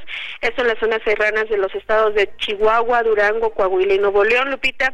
Y como comentabas aquí en la Ciudad de México, pues continuarán esas condiciones de cielo despejado con el ambiente seco, obviamente sin lluvia, y la temperatura máxima que estamos pronosticando para este día eh, estará entre los 23 y los 25 grados Celsius y mañana los amaneceres nuevamente de valores con de 11 a 13 grados Celsius, Lupita. Muy bien, Livia, muchas gracias, muy buenos días. Sí, para servirles, que tengan buen día. Hasta luego. Y vamos ahora con información de mi compañero Mario Miranda. Mario, ¿qué tal? Adelante. Hola, ¿qué tal, Lupita? Muy buenos días. Nos encontramos en Calzada de Tlalpan, a la altura de la estación del tren ligero de Zagualtiri. Es que en este punto se realizaba un bloqueo por parte de padres de familia de la escuela secundaria Isidro Favela Alfaro.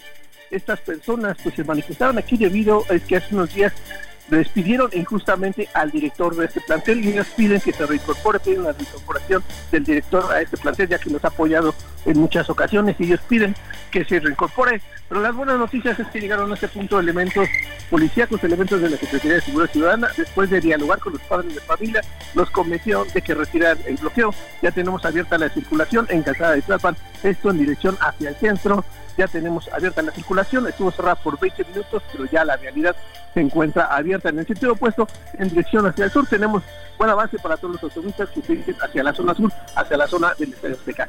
Pitas información al momento. Muchas gracias, muy buenos días, Mario. Buenos días. Hasta luego y vámonos a Eje Central con Alan Rodríguez. Alan, ¿qué pasa? Cuéntanos, buenos días. Lupita, amigos, muy buenos días. Esta mañana el eje central Lázaro Cárdenas presenta bastante carga a partir del cruce de la zona de Doctor Pascua hasta la Avenida Juárez. A partir de este punto la circulación mejora, sin embargo, tenemos mucha precaución para los eh, automovilistas ya que tenemos el cruce constante de peatones. Por otra parte, Fray Servando presenta avance lento a partir del cruce de Lázaro Cárdenas y prácticamente hasta la zona de Congreso de la Unión con complicaciones a la altura, a la altura del cruce con La Viga. Es el reporte que tenemos. Gracias, Alan. Muy buenos días. Estamos al pendiente. Hasta luego.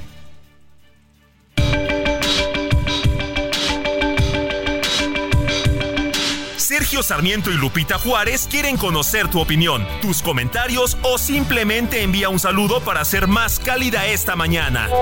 Envía tus mensajes al WhatsApp 55 20 10 96 47.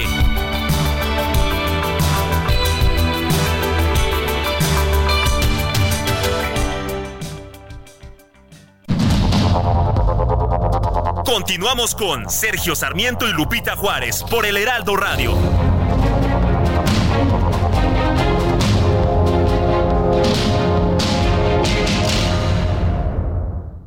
Expo Mueble Internacional, la feria líder de muebles y decoración, presenta.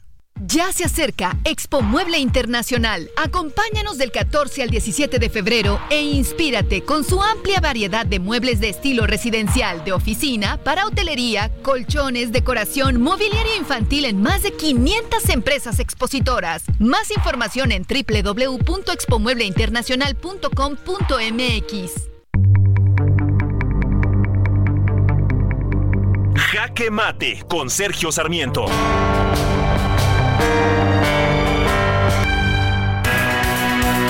Y nos enlazamos a la voz con Sergio Sarmiento. Sergio, ¿cómo estás? Qué gusto saludarte. Muy buenas tardes por allá. ¿Qué nos tienes? Bueno, pues hay muchas cosas, no sé ni por dónde empezar. Creo que te he platicado en algunas ocasiones sobre el almuerzo de Lally Weymouth. Lally Weymouth, eh, la hija de la legendaria Catherine Graham del periódico Washington Post, y su almuerzo es como el gran momento para muchas cosas, eh, eh, para ideas, pero también para contactos a lo largo de esta semana en Davos. Imagínate que puedes estar platicando por un lado con John Kerry, el exsecretario de Estado de los Estados Unidos, Por el otro lado está la, la reina de los Países Bajos, está Ana Botín, la presidenta de Santander, en fin, todo el mundo platicando.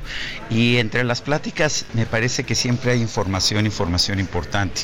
Entre otras cosas, eh, el, el exsecretario de Estado y también ex, ex representante de Estados Unidos para el cambio climático, eh, señaló, y de hecho nos señaló a varios ahí, que él estaba convencido que el cambio, el cambio que se logró en la COP28 de la, COP28 de Dubai el año pasado fue realmente importante, estuvo presentando sus argumentos sobre este tema, me pareció importante escucharlo, eh, porque pues muchos de nosotros somos escépticos acerca de la, de la situación, de lo que pasó o de los acuerdos que hubo en la COP28.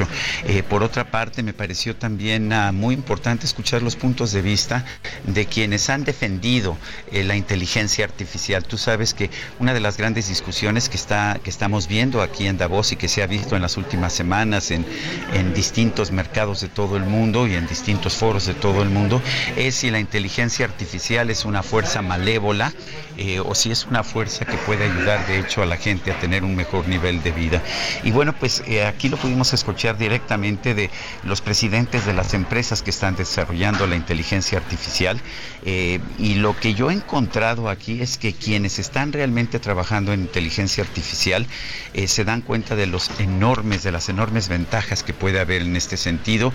Eh, se pueden desarrollar tratamientos contra enfermedades importantes como el cáncer, se puede lograr el crecimiento de, de, productos agrícolas de mejor manera.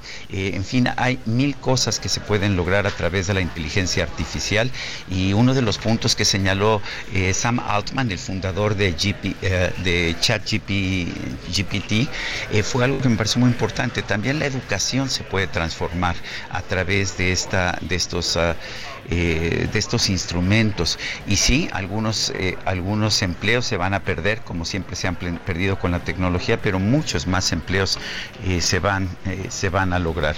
Por otra parte, aquí ya, ya anoche, ya en la tarde, después de que hablamos, de que hablamos tú y yo, tuve la oportunidad de escuchar a, Emmanuel Macron, el presidente de Francia, siempre muy articulado, siempre muy puntual, y le tocó hablar después de pues una verdadera discusión entre la conferencia de Javier Milei, el presidente de Francia, por un lado, y después eh, la, la, respuesta, aunque no lo mencionó personalmente, de Pedro Sánchez, el presidente socialista de España, con puntos de vista radicalmente distintos.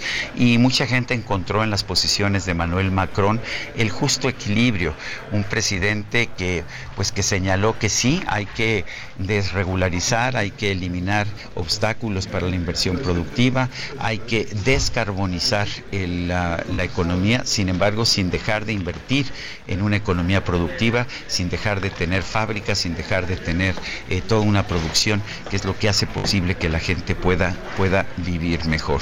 En fin, son algunos de los temas. Yo te diría que quizás el tema más de fondo es el de la inteligencia artificial.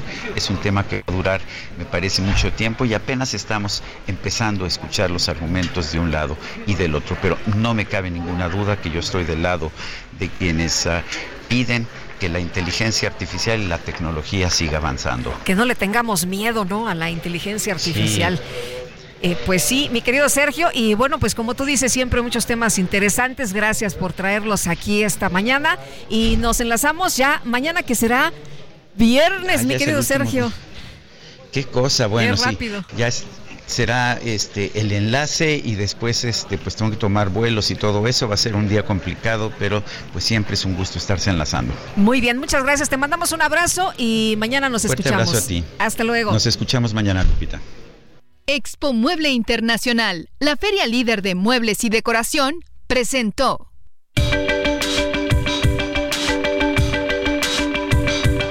Para Sergio Sarmiento tu opinión es importante escríbele a Twitter en arroba Sergio Sarmiento.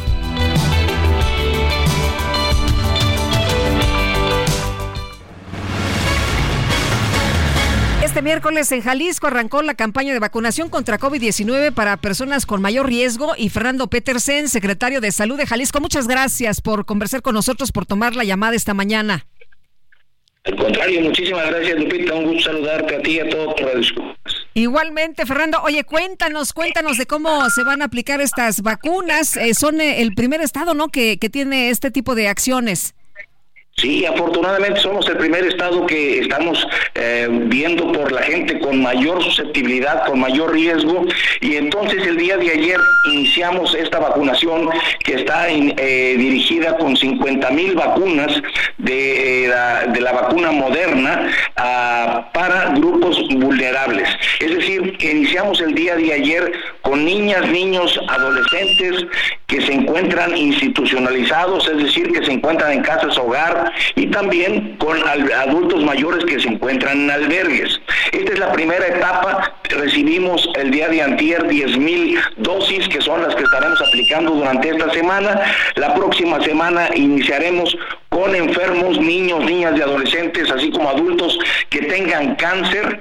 A todos ellos los invitamos a que se suban a, la plataforma para poder eh, tenerlos ya en la plataforma y poder aplicarles su vacuna. Así también como a los pacientes con enfermedad renal crónica y a los pacientes que tengan trasplante de algún órgano. Luego pasaremos a una tercera etapa donde estarán las embarazadas, la población indígena con enfermedad y, y también a las personas que tienen enfermedades con inmunosupresión o VIH, que viven con VIH.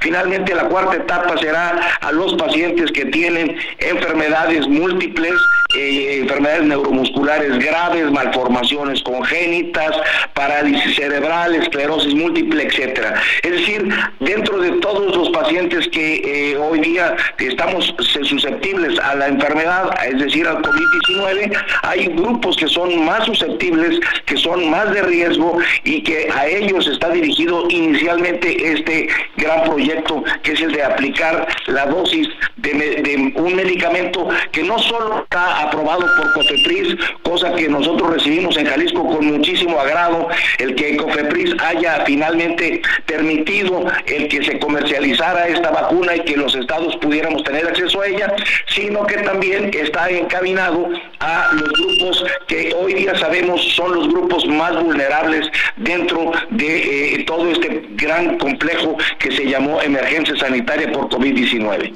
Eh, Fernando, en esta primera etapa, ¿cuántas vacunas les llegan?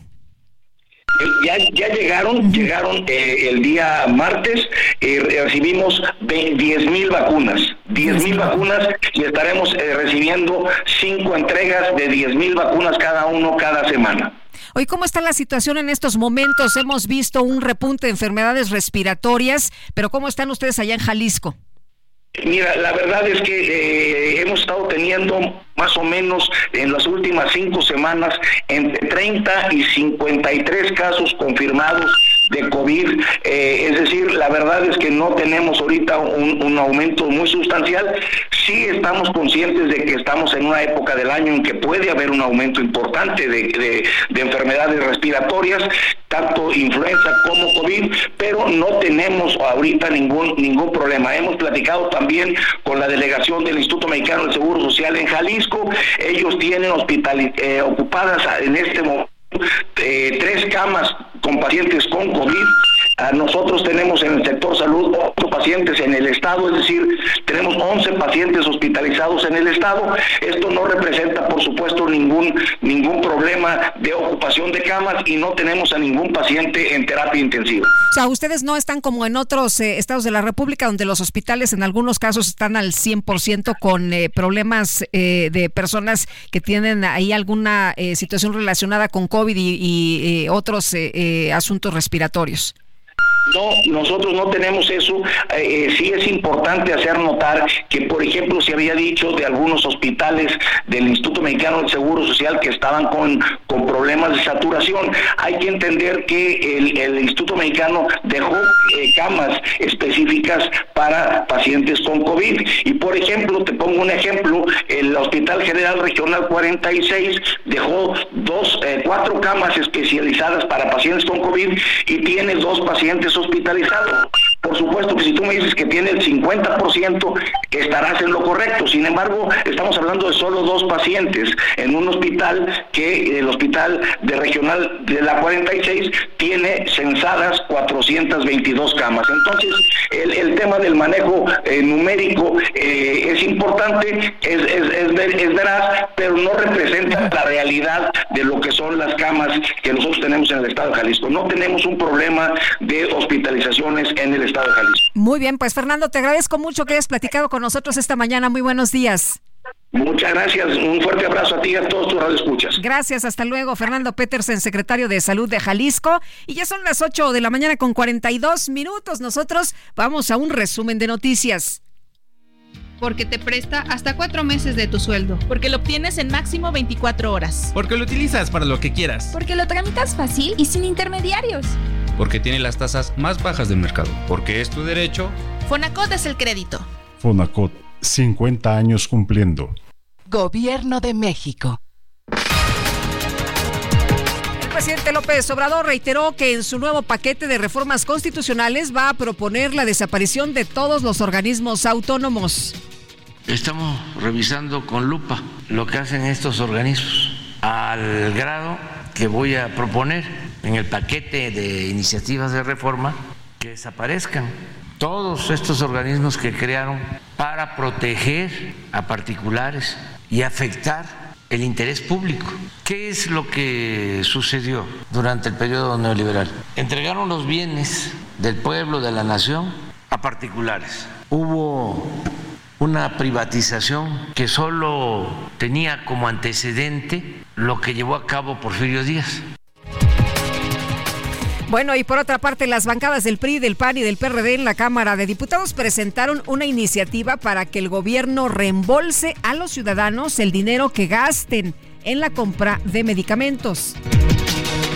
El último informe del INE sobre la inscripción de observadores electorales demuestra que hay poco interés por acudir a estados con altos niveles de violencia como Zacatecas, Sinaloa y Nayarit jefe de gobierno de la Ciudad de México, Martí Batres, anunció que la Universidad Rosario Castellanos va a ofrecer pase automático para los alumnos de nivel medio superior. Y los gobiernos de Francia y Qatar medieron el primer acuerdo entre Israel y Hamas para permitir el envío de un cargamento de medicinas para los rehenes retenidos en la franja de Gaza de los Estados Unidos lanzó un nuevo ataque con misiles desde buques y submarinos, esto en contra de instalaciones controladas por los rebeldes hutíes en Yemen. Bueno, pues este miércoles se hizo tendencia en redes sociales el nombre del famoso personaje de dibujos animados Popeye el Marino, debido a que sus seguidores están celebrando el aniversario número 95 de la primera aparición, la cual se dio el 17 de enero de 1929 en una tira cómica del diario estadounidense The New York Evening Journal.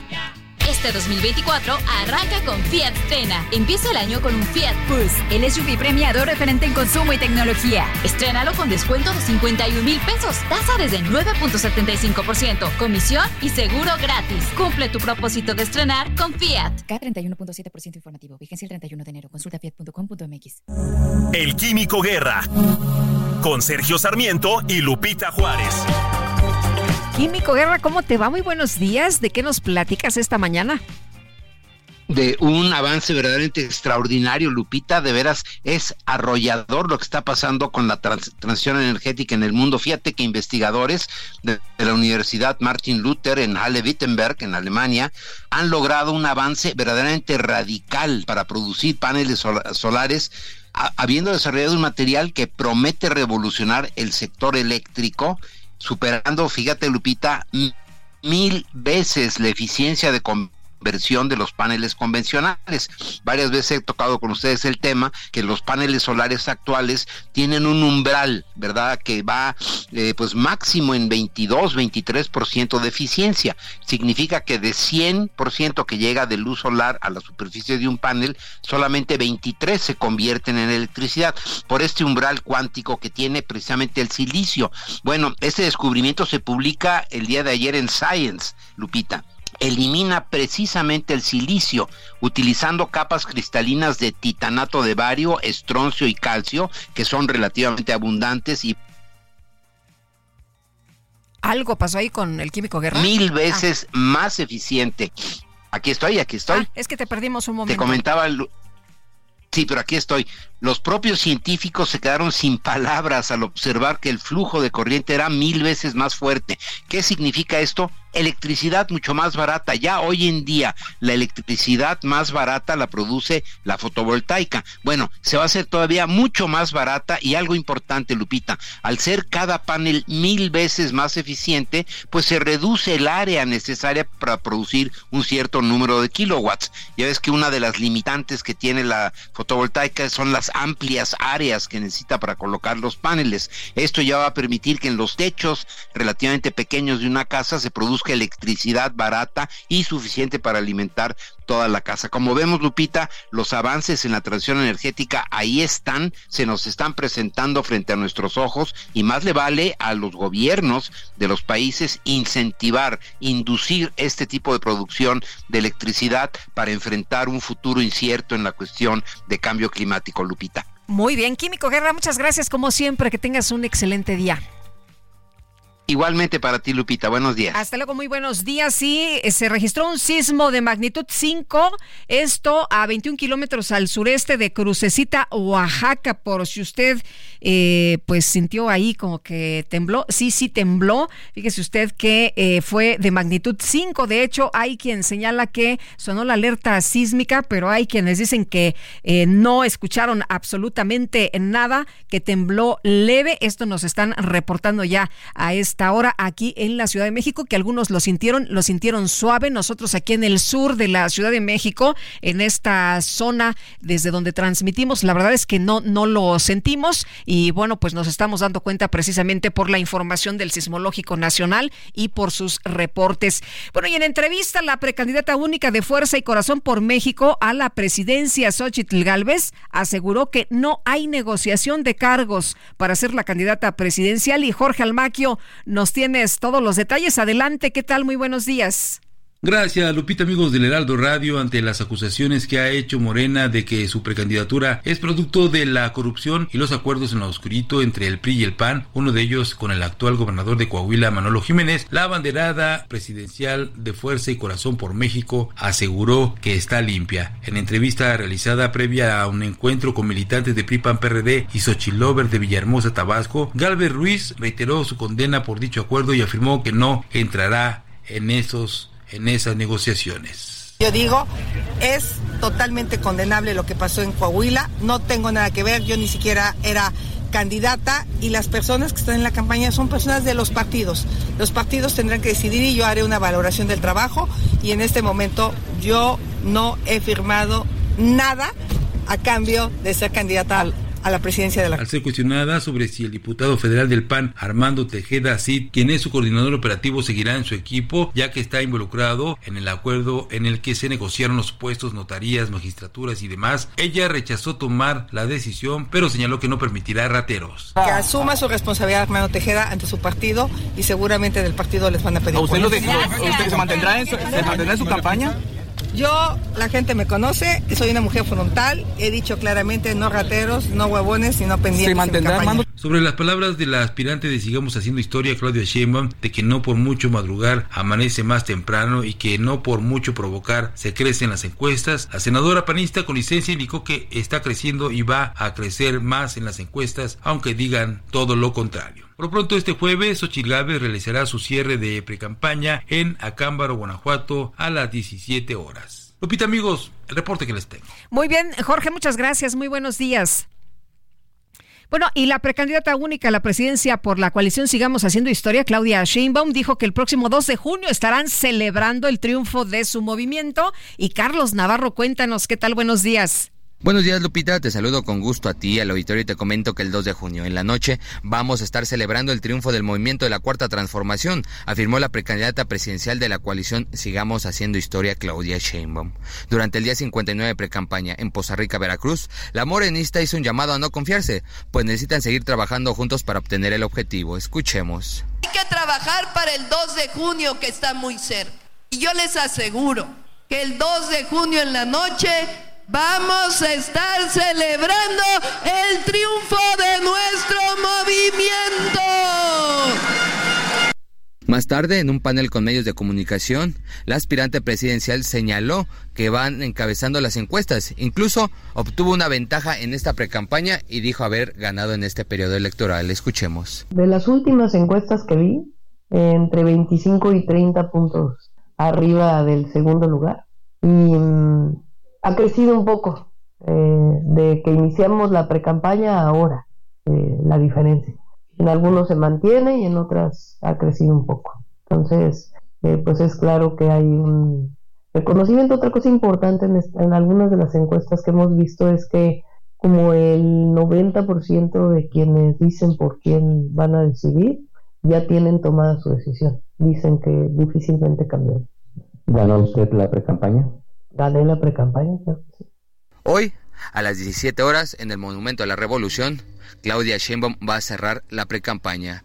De acuerdo con la información obtenida por el Heraldo Media Group, se estiman 150 mil asistentes. Lupita, la información que te tengo. Muchas gracias, muchas gracias, Carlos Navarro. Pues estaremos muy atentos de estos cierres y hoy la doctora Sheinbaum ahí en el Monumento a la Revolución. Le quiero decir que la Coordinación Nacional de Protección Civil está señalando que el sismo en Oaxaca ha sido de una magnitud de 5 de 5 grados y a partir de este evento dice Coordinación Nacional de Protección Civil mantenemos comunicación con las unidades estatales y municipales de protección civil para realizar un una evaluación preliminar en la zona. Le quiero recordar que hace unos momentos se acaba de sentir un leve temblor, por lo menos leve, aquí en la Ciudad de México, un sismo de magnitud 5 con eh, eh, localizado 21 kilómetros al sureste de Crucecita, allá en el estado de Oaxaca. Y el exsecretario de Seguridad Ciudadana de la Ciudad de México, Omar García Harfuch,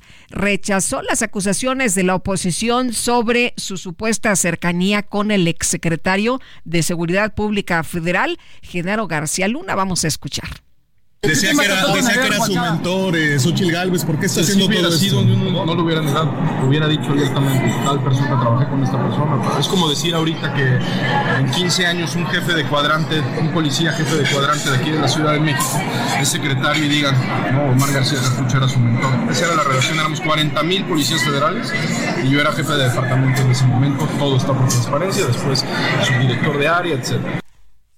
Bueno, pues ahí lo que dijo el eh, exsecretario de Seguridad Ciudadana, que si pues hubiera estado trabajando con él, que si hubiera sido cercano lo diría, pero que esto no ocurrió. Rechazó las acusaciones sobre la supuesta cercanía con el exsecretario de Seguridad Pública Federal. Y bueno, la alerta sísmica, que aquí no la escuchamos, ¿verdad? Irrumpió eh, pues esta mañana y bueno, eh, interrumpió la mañanera. El presidente López Obrador les preguntó ahí a los compañeros si era necesario aplicar el protocolo de desalojo y todo el mundo dijo, no, no, porque el sismo fue moderado.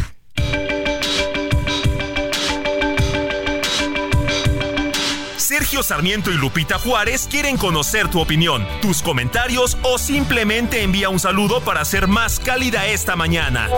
Envía tus mensajes al WhatsApp 55 20 10 96 47.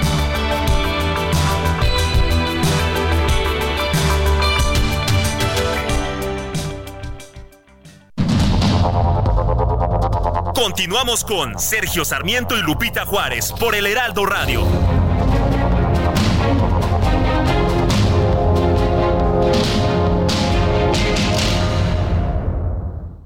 Ya se acerca Expo Mueble Internacional. Acompáñanos del 14 al 17 de febrero e inspírate con su amplia variedad de muebles de estilo residencial, de oficina, para hotelería, colchones, decoración, mobiliario infantil en más de 500 empresas expositoras. Más información en www.expomuebleinternacional.com.mx. Fíjese usted que mm, vámonos a los mensajes. Nos dice una persona al auditorio: Soy Marta, de 70 años. Felicidades por su programa. Solo para mencionarles que aquí en el DIF de Atizapán de Zaragoza nos aplicaron la vacuna cubana para el COVID el día 16 de este mes. Bueno, pues qué, bien que ya tiene usted eh, la inmunización, que tiene usted esta vacuna. Efectivamente, el gobierno está aplicando eh, la cubana, ¿no? La, eh, pues, Abdala. Y de manera particular se está aplicando y hay disponibilidad ya se autorizó la entrada de vacunas como la Pfizer y la Moderna, que usted se puede aplicar si así lo desea, pero de manera particular tiene que pagar por ellas. Y nos dice, buen día, otra persona, Salvador, las instituciones como los cargos públicos no son para hacer negocios personales, hombre, ojalá eso lo entendieran los políticos. Eso es lo que se debe revisar con lupa, ya basta de tanta corrupción, no se trata de izquierda o de derecha, ni conservadores o liberales, se trata de ser honestos en todo. Muchas gracias, gracias, don Salvador. Y bueno, un saludo para los alumnos de las licenciaturas de Comunicación, Publicidad y Empresas de Entretenimiento de la Unitec Campus Marina. Un saludo para todos ustedes. Gracias por estarnos sintonizando esta mañana. Y les quiero decir que el jefe de gobierno, Martí Batres, señala que en algunas aplicaciones se registró un aviso de sismo. No obstante, debido a la baja magnitud, no ameritó que sonara la alerta sísmica. La aceleración en la Ciudad de México fue mínima, fue totalmente imperceptible, todo se encuentra en tranquilidad y en orden. Y nos están diciendo personas de nuestro auditorio que en algunas zonas se sintió muy leve, hay quien sí lo eh, sintió, dice eh, una de nuestras amigas del auditorio, eh, la alarma no sonó, pero sí en aplicaciones se mandó una alerta y esto ocurrió como sismo moderado. Y es que hay quien se manifestaba diciendo que había sonado la alerta sísmica, pero no fue la alerta sísmica de los postes, fue la alerta de las aplicaciones. Bueno, pues ahí está la información. Y nosotros nos vamos con Juan Guevara que está allá en Houston padeciendo estas temperaturas congelantes. Mi querido Juan, ¿cómo te va? Muy buenos días. Hola, Juan. Algo pasó ahí. Con hola, hola. Ándale, ya te tenemos. Dije, te quedaste congelado. No, no, aquí estamos, aquí estamos, Lupita. Buenos días. Oye, pues cuéntanos, cuéntanos cómo los trata el clima, cómo están las cosas por allá. Pues mira, nos venimos recuperando. Ya eh, el día de hoy eh, eh, hay una pausa en el tema de este frente frío que se registró a principios de esta semana. Eh, Ayer de haber amanecido a menos 8 bajo cero aquí en Houston, estaremos hoy a 20 grados centígrados por eh, dos días y viene de nuevo otra tormenta infernal, infernal e invernal, las dos, durante este fin de semana.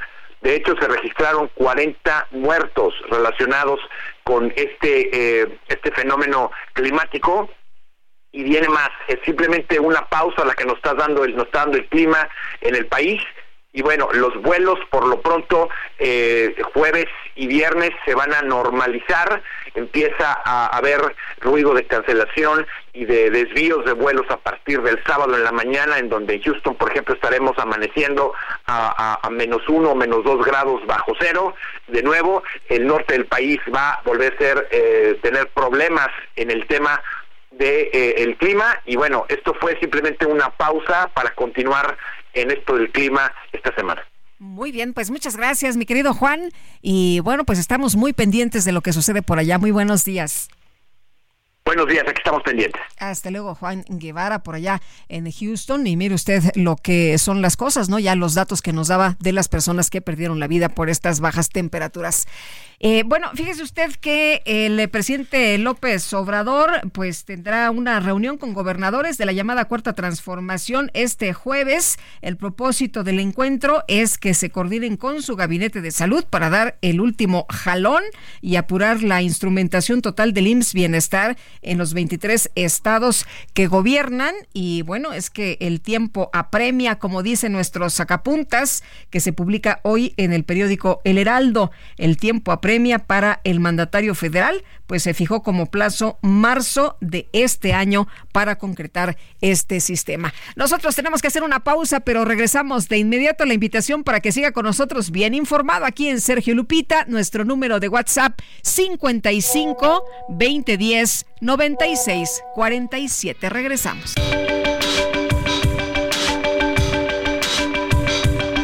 Sergio Sarmiento y Lupita Juárez quieren conocer tu opinión, tus comentarios o simplemente envía un saludo para ser más cálida esta mañana. Envía tus mensajes al WhatsApp 55 20 10 96 47.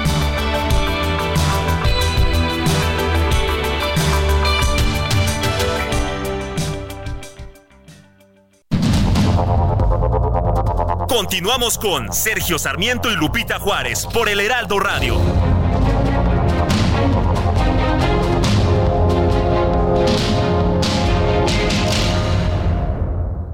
Gastrolab.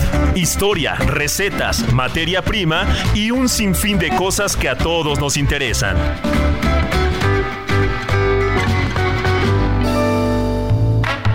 Hola amigos del Heraldo Radio, soy el chef Israel Arechiga de Gastrolab y hoy traigo un postre bastante particular que en el nombre puede parecer difícil, pero que la verdad es espectacular en sabor. Y estoy hablando de un sticky toffee de naranja. Los ingredientes se van a dividir en dos porque una cosa va a ser el toffee, esta especie de caramelo con mantequilla ligeramente salado, que es una barbaridad, y por otro lado una natilla. Bueno, pues para la natilla vamos a arrancar con 250 mililitros de leche. Después la cáscara de una naranja, cuidando que únicamente sea la superficie fina de la naranja no la parte blanca porque nos puede amargar. 30 gramos de azúcar, un poquito de vainilla, un par de yemas y 5 gramos de fécula de maíz. Después para el toffee vamos a necesitar 85 gramos de azúcar, 35 mililitros de crema para batir, 20 gramos de mantequilla y un poquito de sal. El resto, ¿en dónde más? Si no es en gastrolabweb.com donde encuentro estos postres y muchas otras recetas más. Ahí el procedimiento va a estar paso a paso y no va a haber manera que nos quede mal. Vámonos con Mónica Reyes. Mónica, ¿qué tal? Muy buenos días. Así es, muy buenos días. ¿Qué tal la mañana? Los saludo con gusto, Lupita, Sergio, amigos. ¿Sabían que el descansar bien tiene efectos muy positivos en nuestro cuerpo y mente? Ya que incrementa nuestra creatividad, nos ayuda a perder peso, nos hace ver más jóvenes y sanos, ayudándonos a proteger nuestro corazón. La pasión de Colchones Carreiro por más de 50 años es lograr que tú tengas el descanso que mereces. Un mejor descanso es una mejor calidad de vida. Encuentra tu tienda de descanso más cercana en carreiro.mx diagonal tiendas. En ella te darán toda la información que requieras de tu modelo Carreiro favorito. Colchones Carreiro, que sueñes con los angelitos. Estamos con ustedes, seguimos escuchando las noticias. Gracias. Gracias, gracias Moni, Mónica Reyes. El Consejo General del Instituto Electoral de la Ciudad de México pues está celebrando 25 años y ha reconocido pues la tarea, ¿no? Que eh, se reconoce precisamente a favor de la democracia aquí en la capital. ¿Y cómo llegan a estos 25 años? Patricia Bendaño, presidente del Instituto Electoral de la Ciudad de México. ¿Cómo estás? Muy buenos días. Muy buenos días, Lupita. Un gusto saludarte a ti, a tu auditorio, a tu equipo de trabajo. Y sí, reafirmar, celebramos 25 años construyendo democracia y ciudadanía en la Ciudad de México. Y pues muy contentos porque vamos a celebrar precisamente organizando el proceso electoral en la Ciudad de México este año. Estamos a, a tambor batiente llevando a cabo todas nuestras actividades, fortalecidos, por supuesto, porque con estos 25 años de experiencia, de contar con un servicio profesional, un capital humano muy robusto y además pues con todas las innovaciones que se han desarrollado a lo largo de todos estos años, pues sí presumir, presumir con el auditorio que tenemos una ISO electoral que nos identifica como el único órgano electoral en México que cuenta con una identificación de calidad, una certificación que este pues nos ha costado trabajo obtener y por supuesto refrendar Lupita. Oye Patricia, cuéntanos de lo novedoso en esta elección que me, dicen que es un padrón eh, impresionante, ¿no? De 8 millones en una de las elecciones más importantes que habremos de celebrar eh, en este año eh, concurrentes federales y la Ciudad de México no es la excepción.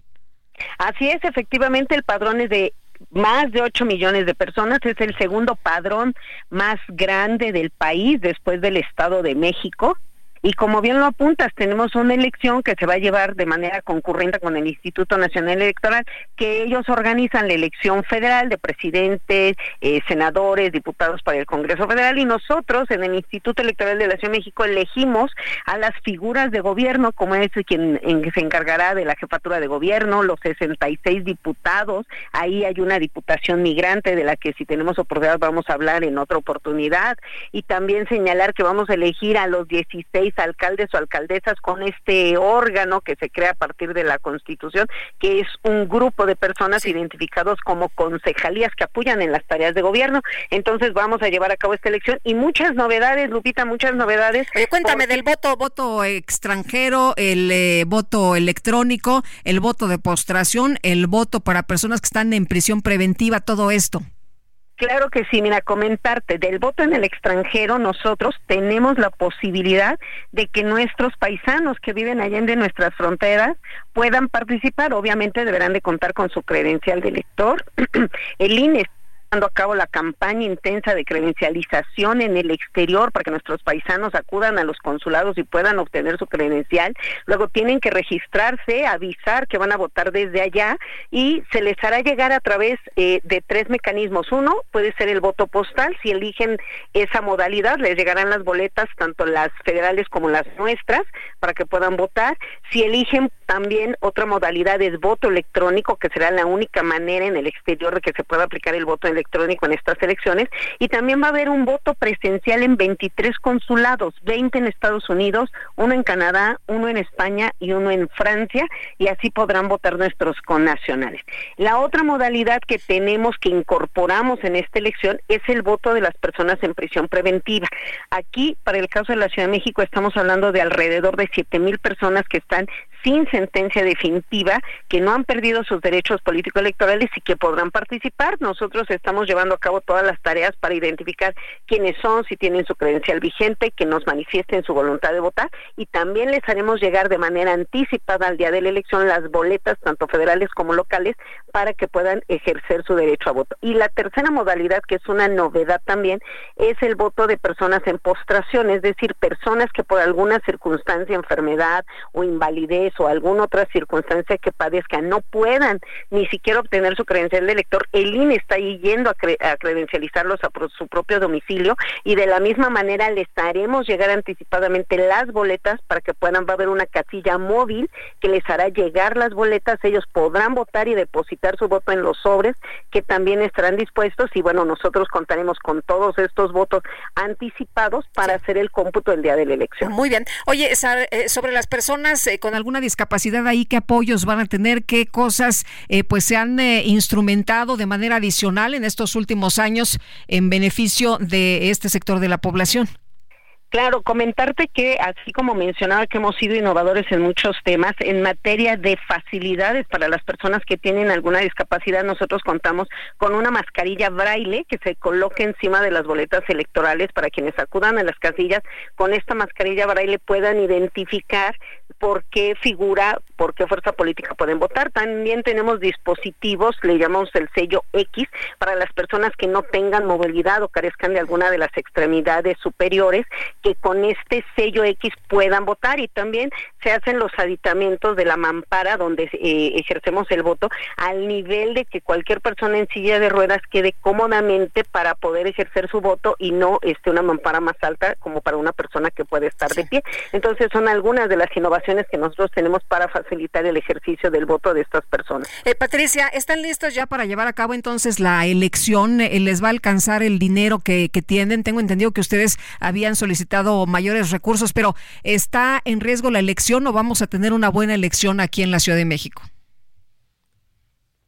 Y les podemos afirmar que vamos a tener una buena elección. Efectivamente hemos sufrido recortes en los últimos años de la dinero que nosotros solicitamos, pero hemos acudido a las autoridades del gobierno de la ciudad y hemos encontrado sensibilidad. Efectivamente no nos dieron los recursos que requeríamos, pero sí nos están dotando, por ejemplo, desde el año pasado nos dieron un adelanto de 45 millones para hacer adquisiciones de materiales electorales, para licitarlos de manera anticipada y generar pues ahorros o mejores costos y en estos momentos en los últimos días del año el gobierno nos otorgó una ampliación para poder pagar casi 100 millones de pesos para la compra de las boletas electorales y casi 60 millones de pesos también para pagar lo que nos corresponde del costo de la instalación de las casillas. Si bien es cierto que vamos con el INE, el INE a todos los organismos electorales, pues nos pide que cubramos el costo, la mitad del costo de la instalación de las casillas, la renta de las sillas, lonas, el líquido indeleble, la impresión de la lista nominal, todos los organismos electorales tenemos que pagar la mitad de la instalación y de los costos que implica la capacitación, los materiales que se usan para la instalación de las casillas. Entonces, con estos recursos que nos dieron, nosotros hicimos ajustes importantes y estamos obviamente priorizando el proceso electoral de manera tal que sí tenemos algunas circunstancias de apretar muy fuerte el cinturón en el segundo semestre del año para el Instituto Electoral, pero decirles firmemente que fuimos muy responsables de encaminar la mayor parte de los recursos para el proceso electoral, que es nuestra prioridad este año. Muy bien, pues Patricia, aprecio mucho que hayas platicado con nosotros. Muy buenas tardes. Muy buenos días, Lupita. Hasta pronto. Ay, ándale, ya te dije buenas tardes. Yo estoy pensando ya en el noti de la tarde. Muy buenos días, Patricia. Hasta luego. Muy buenos días. Hasta pronto. Hasta luego. Es Patricia Vendaño, presidente del Instituto Electoral de la Ciudad de México. Y vamos ahora con don Pepe Carreño, editor de la sección Orbe en el Heraldo de México. Don Pepe, qué gusto. ¿Cómo está usted? Muy buenos días. Ay, se nos cortó la comunicación. Vamos a tratar de restablecer el contacto y vamos a platicar sobre un tema. Fíjese usted que el eh, juez eh, Luis Kaplan advirtió este miércoles eh, con expulsar al expresidente de los Estados Unidos, Donald Trump, de la corte allá en Nueva York, luego de que pues ignoró en repetidas ocasiones las órdenes de guardar silencio mientras la escritora E. Jean Carroll estaba realizando pues una testificación. Hay que recordar que bueno pues tiene ahí varios eh, señalamientos de Donald Trump en la Corte de Nueva York, diferentes eh, juicios abiertos. Y don Pepe Carreño, qué gusto, ¿cómo está usted? Muy buenos días. Lupita, muy buenos días. Oiga, pues eh, cuéntenos cómo ve usted la o cómo vio usted la actitud ahí en la Corte de Nueva York del expresidente Donald Trump que pues está buscando ser de nueva cuenta presidente, pero pues ahí eh, no es la primera vez, ¿no? Que, que se pone y que no atiende las órdenes de los jueces y que él piensa que él tiene todo el derecho a comportarse como le dé la gana y que ignoró las órdenes de guardar silencio mientras la escritora Eugene Carroll pues estaba testificando, don Pepe. Sí. Mire, recuerde que eh, al, al, margen de al margen de cualquier tema político, el señor Trump es verdaderamente un, uh, un, un de barrio, por decirlo de esa manera, ¿no? Es decir, eh, tiene es, parte de una postura de una postura legal que, que, puso en práctica durante dos años como empresario en Nueva York, que, que le fue recomendado, que le fue enseñada por un, por, un, por, Roy Cohn, un abogado que fue de la mafia y que fue su, uno de sus principales abogados durante años, que implican simplemente siempre estar a la ofensiva, nunca rendirse, siempre contrademandar y jamás aceptar derrota. Y si se fija, esos principios están constantemente en la actitud de Trump a lo largo de todos estos juicios. Él se, se sostiene, se sostiene que es inocente de sus cargos porque tiene, sí.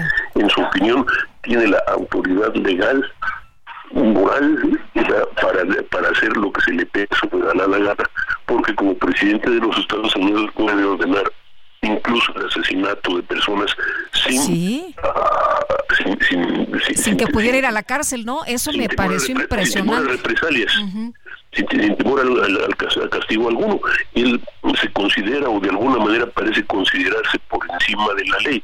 Y una forma de hacerlo, una forma de también de presionar, hay que decirlo, de presionar a los jueces, de presionar al aparato político en general, es no solo estas actuaciones como la de ayer, en la que pues simplemente sale de eh, todas las limitaciones, sale eh, o elimina o trata de, brincarse todas las limitaciones que se le pongan enfrente, sino que además eh, literalmente está amenazando a los Estados Unidos, de hecho al, aparato político estadounidense, con violencia, con violencia sea a través de sus uh, seguidores, el número de amenazas contra las personas que se han atrevido a, testi atrevido a testificar. O que se han atrevido a perseguir, a plantearle acusaciones o como el caso y, y en este jueces. caso es este de, de, por eh, eh, una situación por, eh, asalto sexual, ¿no? Abuso. Por, por, este, él está, aquí está acusado de, de, de violación, sí. pero pero si se fija el mismo comportamiento fue hace unos días en, en, en, el, en una audiencia sobre el tema de sobre sobre, sobre, la, sobre el tema de sus problemas eh, problemas impositivos fiscales en Nueva York uh -huh. también ocupó el mismo tema y, y si se fija y si, si, si vamos más allá hay situaciones similares en los juicios que se están dando en términos federales, en términos de las acusaciones sobre el manejo de documentos y sobre su participación en el 6 de enero de, 2021 en, en el asalto al Congreso. Entonces, eso es, un, ese es el estilo de la casa, si lo se me permite decirlo de esa manera. Eh, y es un estilo que, pues, por lo menos hasta ahora le ha funcionado. Eh, y ahora lo plantea. Y, le ha funcionado tanto, don Pepe, que bueno, pues acabamos de ver esta eh, eh, situación allá en Iowa, en las asambleas republicanas, donde pues parece que a la gente estos temas de acusaciones y señalamientos no les importan absolutamente nada, ¿no? La gente que está con él pues oye otra cosa y le perdonan, justamente como usted decía, puede salir a asesinar a alguien y no le va a pasar nada, no lo van a meter a la cárcel. Lo que a la gente le interesa y quienes van a votar por él, pues están en otros temas temas eh, como el tema de la migración o sellar eh, la frontera. Exacto, exacto. Recuerdo usted que durante su campaña de 2016 en la, para la presidencia, con su primer periodo presidencial, Trump presumía que podía asesinar a alguien a plena luz del día en la Quinta Avenida en Nueva York y nada le ocurría. Y esa es la crisis que está manejando ahora. Mire usted la forma, recuerde usted la forma en que se comportó durante el debate con, los debates con Hillary Clinton, cuando en vez de quedarse en su lugar... Eh, eh, la perseguía, ¿no? La acosaba, estaba atrás de ella todo el tiempo. La acosaba detrás de ella todo el tiempo, así haciendo ruidos, así, vamos a decir, a Darth Vader en, uh, en, este, en, detrás, detrás, de, detrás de ella. Y una, una forma de intimidar, una forma de pues también de exhibir que digamos que es el macho alfa, por decirlo de esa manera, ¿no? Esa es la forma que usó, durante su presidencia, es la forma que está, ha usado en los últimos años, y es una fórmula que le ha funcionado, insisto, eh, el, señor ha tenido más de cuatro mil juicios de todo tipo a lo largo de su carrera. Ah, vamos, ah, y siempre ha dejado un destrozo detrás siempre ha sido a base de intimidación, a base de ahora sí que de abuso de su fuerza, ¿no? De, abuso de fuerza, es decir, las anécdotas son innumerables. Digamos, eh, si usted era su proveedor en, en Nueva York, proveedor de sus edificios en Nueva York, pues a lo mejor podría dejar de pagarle y simplemente obligarlo a aceptar centavos, pero que, le, que, le pagaran una fracción de, la, de, dinero debido simplemente porque él tenía más tiempo y más dinero para resistir la forma de pagar. Así es. Entonces, ese tipo de cosas es lo que, lo que ha hecho el señor Trump y ese tipo de cosas es lo que su audiencia, su auditorio, como dice usted, le ha le perdona, no importa qué. Es, no, no, les interesa escuchar eso, les interesa escuchar lo que está diciendo sobre la frontera, les interesa escuchar los insultos a, mujeres o a personas que no están de acuerdo con él, les interesa escuchar el, el que ellos son los buenos y los demás son los malos o son los, son los negativos, les interesa, les interesa plantearse como, como ahora sí que digamos como la flor de la planta, los demás, toda la, planta está hecha simplemente para que haya una flor y ellos son la flor. Así es. Bueno, pues don Pepe, muchas gracias, como siempre que tenga un excelente día. Muchísimas gracias, Lupita. Buenos días. Hasta luego, muy buenos días. Don José Carreño, editor de la sección Orbe en el Heraldo de México. Y ya son las 9 de la mañana con 50 minutos. En este espacio, el exconsejero presidente del INE, Lorenzo Córdoba, rechazó que la marcha en defensa de la democracia del próximo 18 de febrero sea un evento en contra del gobierno federal. Yo no, yo no milito, nunca lo he hecho ni lo haré a favor de un eh, partido, a favor de una fuerza política y mucho menos a favor de una candidatura, eh, ni tampoco en contra de, otras, eh, y mucho menos en contra del gobierno. Esta es una marcha que va en contra sí de una propuesta del gobierno, no es contra el gobierno, que ha planteado pues minar esos tres pilares sobre los que hemos construido nuestra democracia constitucional, Lupita. Y la Fiscalía del Estado de México confirmó la detención del exalcalde de Toluca, Raimundo Martínez, quien se encontraba prófugo desde noviembre pasado acusado de secuestro. Informó que de acuerdo con la encuesta nacional de seguridad pública urbana en diciembre del 2023, el 59.1% de la población de 18 años y más considera inseguro vivir en su ciudad. Las autoridades de Ecuador reportaron la captura de dos presuntos implicados en el asesinato del fiscal Carlos Suárez, quien investigaba el asalto al canal TC Televisión la tenista kazaja Elena Rybakina de pues la número 3 del mundo fue eliminada en la segunda ronda del Abierto de Australia al caer ante la rusa Ana Blinkova, número 57 del ranking. Do you have the time to listen to me whine about nothing and everything all at once? Pues, ¿qué creen? Los integrantes de la banda de rock Green Day se sumaron al famoso presentador a Jimmy Fallon para dar una sorpresa musical a los usuarios en el metro de Nueva York. Todos aparecieron disfrazados con barbas, gorros, lentes y unos bigotes para después comenzar a tocar los éxitos de la banda. Jimmy Fallon colaboró con la voz y también tocó el pandero. Green Day, ladies and gentlemen.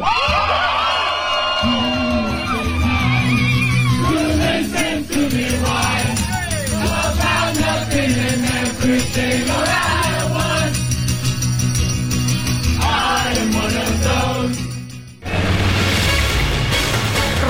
dicen algunos. Y bueno, pues imagínense nada más qué disfrute, qué gozo pasar por el metro y luego encontrarse esta banda de rock. Pues qué afortunados. Y nosotros ya nos vamos. En nombre de todo el equipo agradezco el favor de su atención. Le deseo que tenga un extraordinario jueves y nos escuchamos mañana que ya será viernes, viernes. Gracias a Dios aquí en punto de las 7 de la mañana. Que la pasen todos muy bien y nos escuchamos aquí mañana. Yo los espero en la tele a las 2 de la tarde. Heraldo Media Group presentó Sergio Sarmiento y Lupita Juárez.